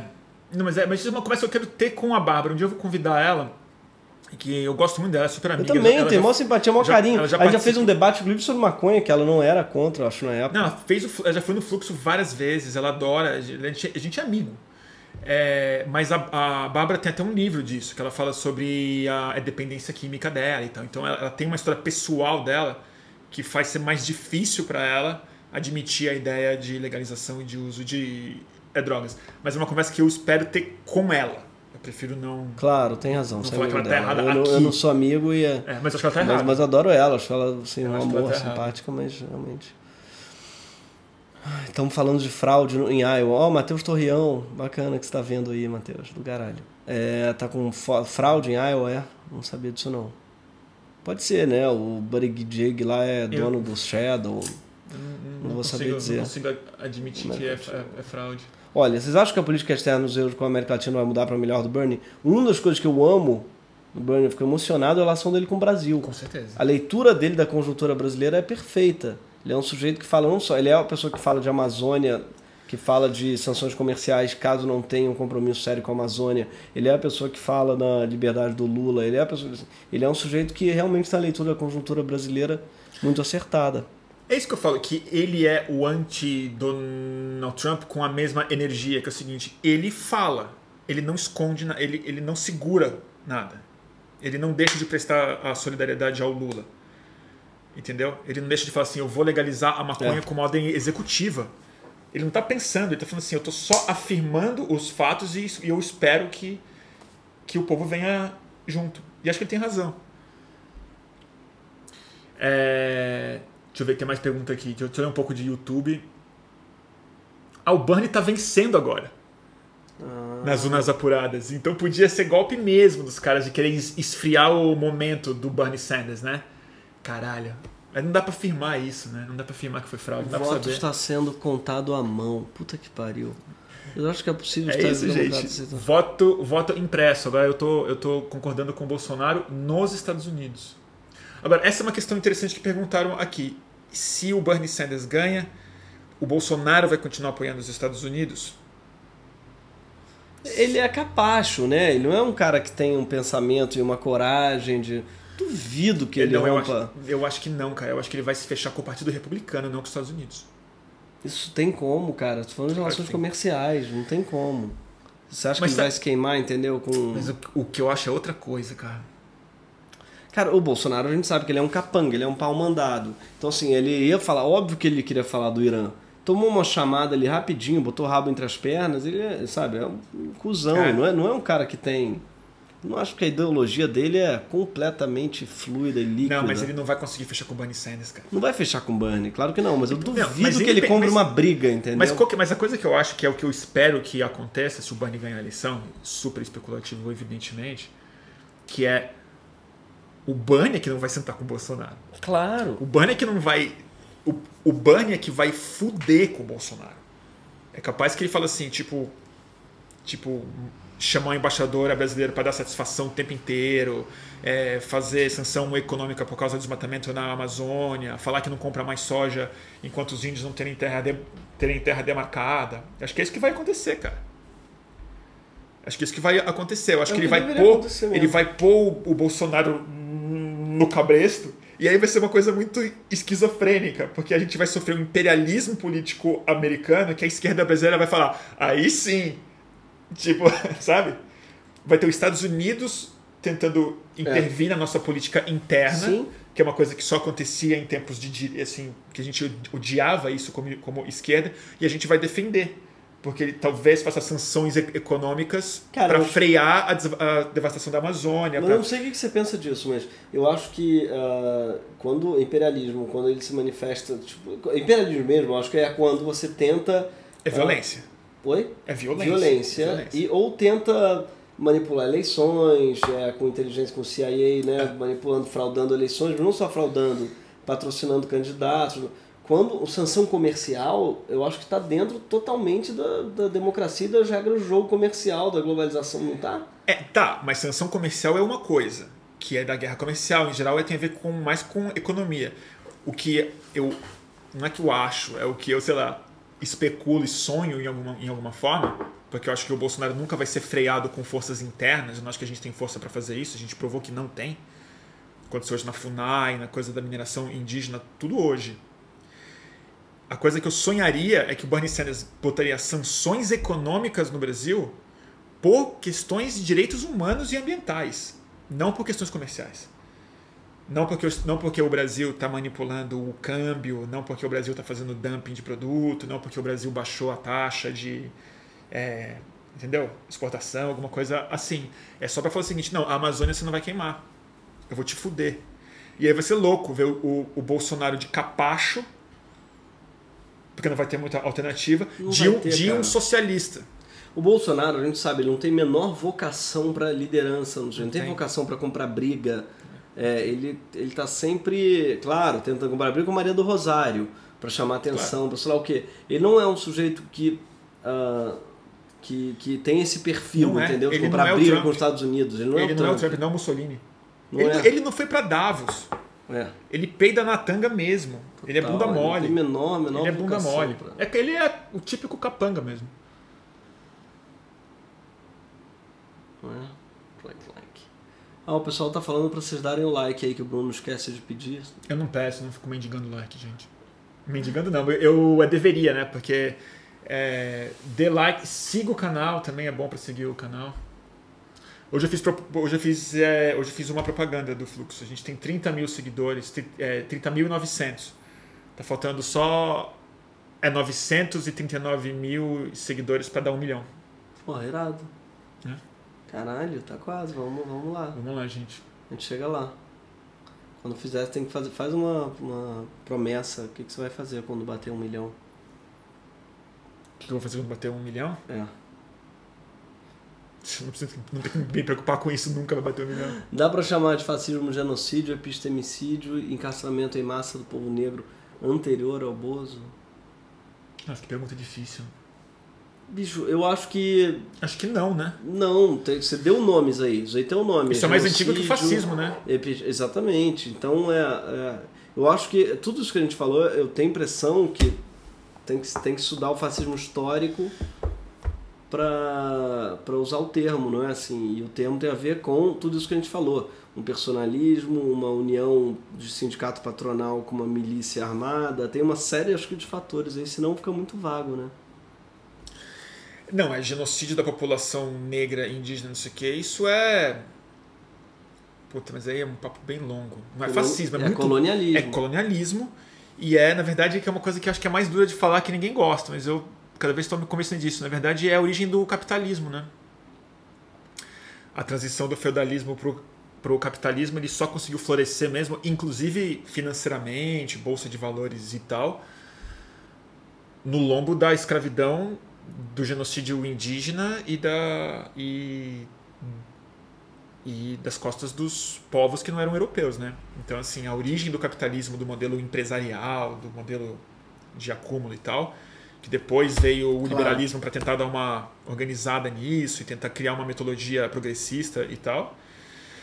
Eu acho que infelizmente isso tem mais a ver com o capitalismo do que com o fascismo.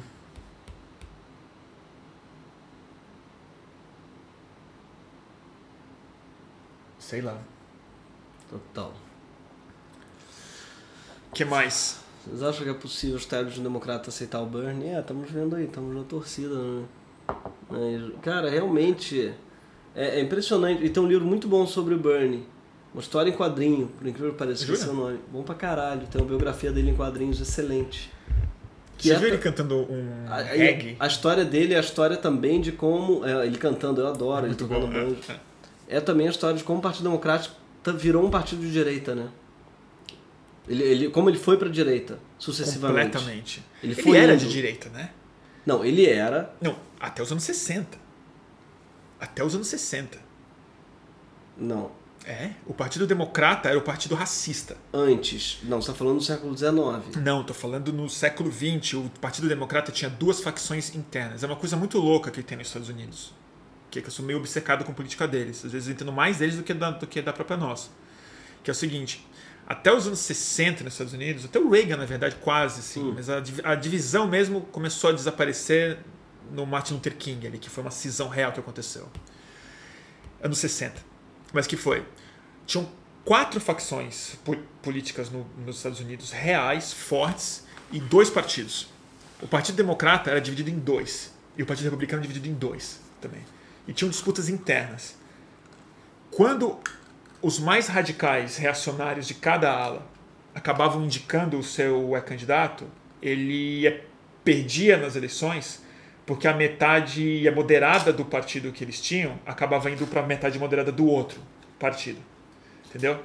Então, assim, quando os democratas indicavam alguém que era muito socialista para a época, muitos democratas do Sul iam para os republicanos porque tinha essa compreensão de que eles eram mais parecidos com os moderados do outro lado do que com os radicais do seu lado. Entendeu? Entendi. Sacou? Essa divisão desapareceu na luta antirracista nos Estados Unidos dos anos 60, porque os democratas eram tinham uma base muito forte racista no sul. E quando o Partido Democrata, quando o, o não Lyndon Johnson, o, o Cacete. O Lyndon Johnson mesmo. É o BJ. Ele recebe o Martin, o Martin Luther King e fala: Eu vou é, desegregar as escolas, eu vou fazer tudo isso. Muitos democratas do Sul foram para o Partido Republicano, porque era lá que tinha uma facção radical que abraçou eles mais, e o Partido Democrata virou todo ele, entre aspas, liberal. E ele parou de ter uma facção interna. Então isso, isso é, uma outra, é uma outra conversa. Mas os democratas historicamente nos Estados Unidos, eles eram muito conservadores. E tinha uma ala é, urbana que era mais liberal, que era Kennedy, que eram esses outros caras. Que lembra assim, os militaristas do caralho. Mas eram mais ilustrados. esse radicalismo, quando os dois partidos não têm mais duas facções internas neles, foi que criou o Reagan e um processo que aconteceu que faz essa normalização neoliberal. E o que está acontecendo agora, na verdade, é um processo esquisito, que é tem um movimento radical aparecendo internamente nos partidos que está conquistando mais eleitores do que eles eram capazes de conquistar antes. Então, o eleitorado era moderado e não elegia tanto as alas radicais dos partidos. Aconteceu antes no Partido Republicano, agora. O Donald Trump veio como um bicho racista, bizarro, é, fanático, não sei o quê, e o eleitorado republicano foi junto com ele. E o partido foi depois. Se o Bernie ganha, é a prova de que aconteceu isso mesmo, de que o centro desapareceu, de que os moderados não têm lugar mais, de que o Bernie vai puxar todos os eleitores para o que já foi extremo há 50 anos. Isso daí, na verdade, a Hillary já provou. Porque se eu tivessem moderados, eles tinham todos migrado para Hillary. Que não tem nada mais moderado do que a Hillary. É. é perfeita para moderado. E é o Pete. É o meio Pete. O Pete é o próprio moderado, né? A gente já passou de duas horas, Greg. É, cara, acho que vamos nessa, né? Eu vou. Vou ligar aqui ao vivo. Gente. Ó, o Pete está ganhando ainda com 92%. Mas o, o. Deixa eu falar uma coisa. O Bernie Sanders, me informem vocês. O.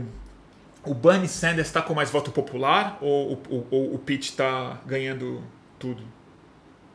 Só para saber.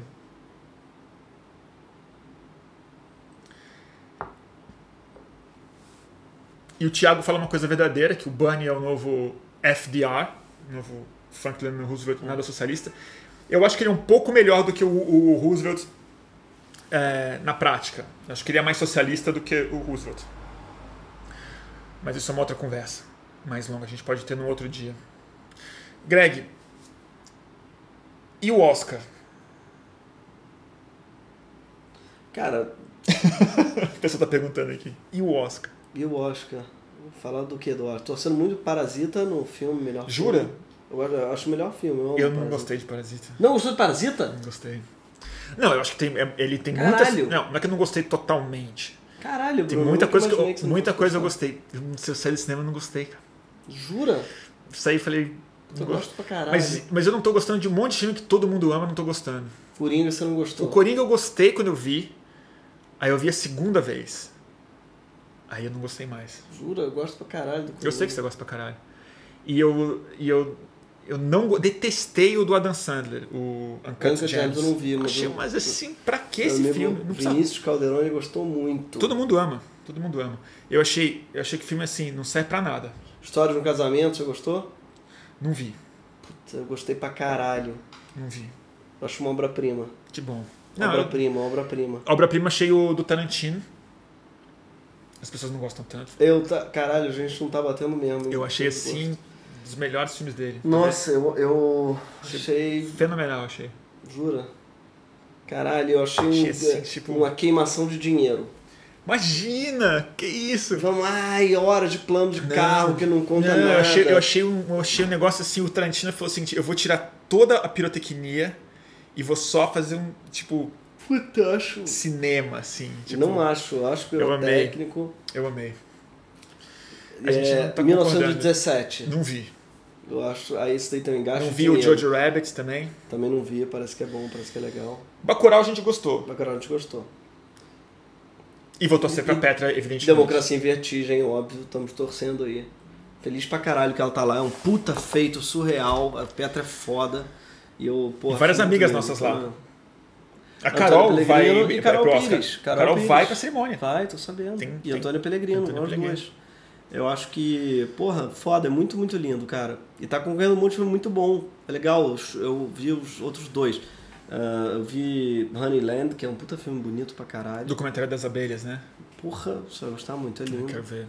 E, e, ou seja, tá com concorrentes muito bons, assim. Mas vem muito forte, né? O filme é muito comovente, as pessoas. Fora, ele é muito didático no melhor sentido da palavra na Democracia em Vertigem, assim. Ele é... A melhor coisa que eu ouvi sobre Democracia em Vertigem foi um, um brother meu, do atendente do Tálio Capixaba, trabalhando no balcão do, do Tálio Capixaba, o Thiago. muito gente fina. Ali, ali da Gávea. Ali da Gávea, que ouve todo dia cliente fascista falando merda pra eles, pra ele, de Bolsonaro tal, fica quieto tal, porque ele é, ele é de esquerda. Mas ele veio falar assim, na época do filme, falou, pô, tu viu Democracia em Vertigem? Eu falei, vi, vi. Ele falou, cara, é muito bom, né? Porque assim, tu vê que tu não tá maluco, né? eu achei a tradução perfeita. É assim, ele em algum lugar é a narrativa já conhece total, tal, mas ele, total. ele tem algo de Nossa, organizar, organizar e falar assim, para esse cara que ouve o dia ninguém inteiro, solta a mão de ninguém. O cara é. trabalha no balcão de uma padaria na zona sul. Excelente comentário. Que todo mundo vem veio para ele falar assim, porra, o PT, ele deve achar, será que eu tô maluco? Será que eu tô esquizofrênico? Aí ele vê um documentário e fala assim, opa, não, calma aí, tem é mais é gente. Não, total, total, total. É, então, Excelente Para comentário. além da função de explicar didaticamente a realidade brasileira nos últimos anos pro... E o cara, como, mas o que mais me incomoda a história toda do Democracia Vertigem é a reação de algumas pessoas ao filme, como assim, é um absurdo, é uma visão parcial. Caralho, onde é que essa pessoa para? O que, que ela acha de democracia? O que, que ela acha que um documentário é? O que que Não, acha... o, o, o, Brasil é muito bizarro. A gente quer que, que, um, que um cineasta seja imparcial, mas o juiz não. É. É tipo, esse é o Brasil. É, é, é um documentário de uma cineasta que tem um ponto de vista em primeira pessoa que ela assina e narra, que conta e a história de um juiz da... super parcial. É, e perdoa um juiz, mas não perdoa a documentarista não tem menor compromisso de ser parcial e imparcial. Se ela quiser fazer um, um filme, ela é Cara, cineasta. mas quiser... a, a, Petra, ela é a vegana do documentário do golpe. Ela, ela, ela é a vegana do é, golpe. Ela, canaliza, ela, ela é a pessoa que faz a pessoa se sentir mal. Por isso é. que o Bial ficou puto. Ele falou assim, caralho. O Bial ficou. O Bial olhou aquilo e falou: onde é que eu tô nessa história? Puta que pariu. Exatamente. E o Bial. É humilhante. Eu, eu, eu não acho que ele mentiu, acho que ele falou aquilo, mas aquilo é genuíno dele. Claro. Por quê? Porque o inconsciente dele falou assim: se eu ver, se eu relativizar esse filme, se eu achar que esse filme tem algum mérito, ele vai ter que se olhar no espelho e falar: caralho, eu não falei nada durante anos. Puta, eu tô, sendo é. um dos maiores comunicadores brasileiros, cara. E eu tava fazendo Sendo poema assim, na nave mãe. Eu tava fazendo poema na nave mãe, fazendo conversa é. com o Biel, entrevistando o Sérgio Moro, falando: e aí, o que, o que, que o senhor lê? É, e sua esposa? Fala, como é que conheceu como é que sua esposa é. e tal. Então, assim, é. é, por isso. É que, é que nem o vegano no churrasco. Ele vira o. Foi o que a Petra fez com grande parte da imprensa. É. Por isso que muito jornalista fica esperneando. Que é o, que, o comentário que o Kennedy Alencar fez hoje, que foi ótimo. Ele falou: tem muito jornalista que está simplesmente chateado que a Petra expõe o silêncio deles, né? Bicho, e tem um outro lado que é o seguinte. Uh, quer fazer um documentário? Faz. O MBL fez sobre o mesmo trajeto. o MBL fez um documentário sobre a mesma época do da Petra, mesmos anos, mesma história, com a versão deles. E tem um Pergunta se está no Oscar. Tem um excelente título. Não vai ter golpe. Não vai ter golpe. Pergunta se está no não. Oscar. Pergunta se está no Framboesa de Ouro. Não tá. Cara, pergunta se está em Pergunta se alguém viu. Pergunta, é, pergunta se alguém viu. Esse é o ponto. Porque Entendeu? o Oscar, ninguém vai pro Oscar. É muito difícil um filme ser indicado pro Oscar. Isso é um mérito fenomenal já. Então, assim... Mas, assim o filme do João Moreira Salles não foi indicado pro Oscar. Claro. O É Bacurau não foi indicado para o, o, Oscar. O filme do MBL é tipo assim... Acho que foi a coisa que o MBL fez menos vista de todas. Menos vista. Qualquer live do claro. Mamãe Eu Falei tem 100 mil vezes então, mais. Então, assim, bicho... É, ah, claro, pode ter uma grande conspiração global... É, comunista pró-Petra Costa, mas também pode ser que ela faça um filme bom e você não. E, bicho, talvez seja o caso, né, de, de você pensar sobre isso, assim. Por que, que o Bial não faz um filme dele, então, sobre... Tentou, parece que fez um filme, alguém falou já do filme. Ele fez o um filme dele? Fez um filme, acho que nos 80, 90, já tentou fazer filme. E não rolou muito. Então, assim, eu acho que tem, tem esse lado também, bicho. Faz o teu aí, chama-se filme, cinema, né? É... E eu acho que dói pra caralho ver um cineasta jovem mandando tão bem, mulher, né, brasileira ganhos é mundo afora. Greg, obrigado. Vou, vamos ter que encerrar porque está com sono. É, mais alguma, bom, a gente já indicou, vou encerrar a live dando a dica novamente. Temos duas cópias aqui. Tem que ler esse livro aqui, gente. É bom demais. É bom de ler mesmo, viu? Ele, é, ele assusta um pouco, mas ele é, ele é um thriller. E são capítulos curtos, é super legal. É, o Filho do Século, da editora Intrínseca, Antônio Scurati. E obrigado, Greg. A nós. E até a próxima, gente. Eu vou encerrar aqui. Adorei, pessoal. Prazer grande. Até já.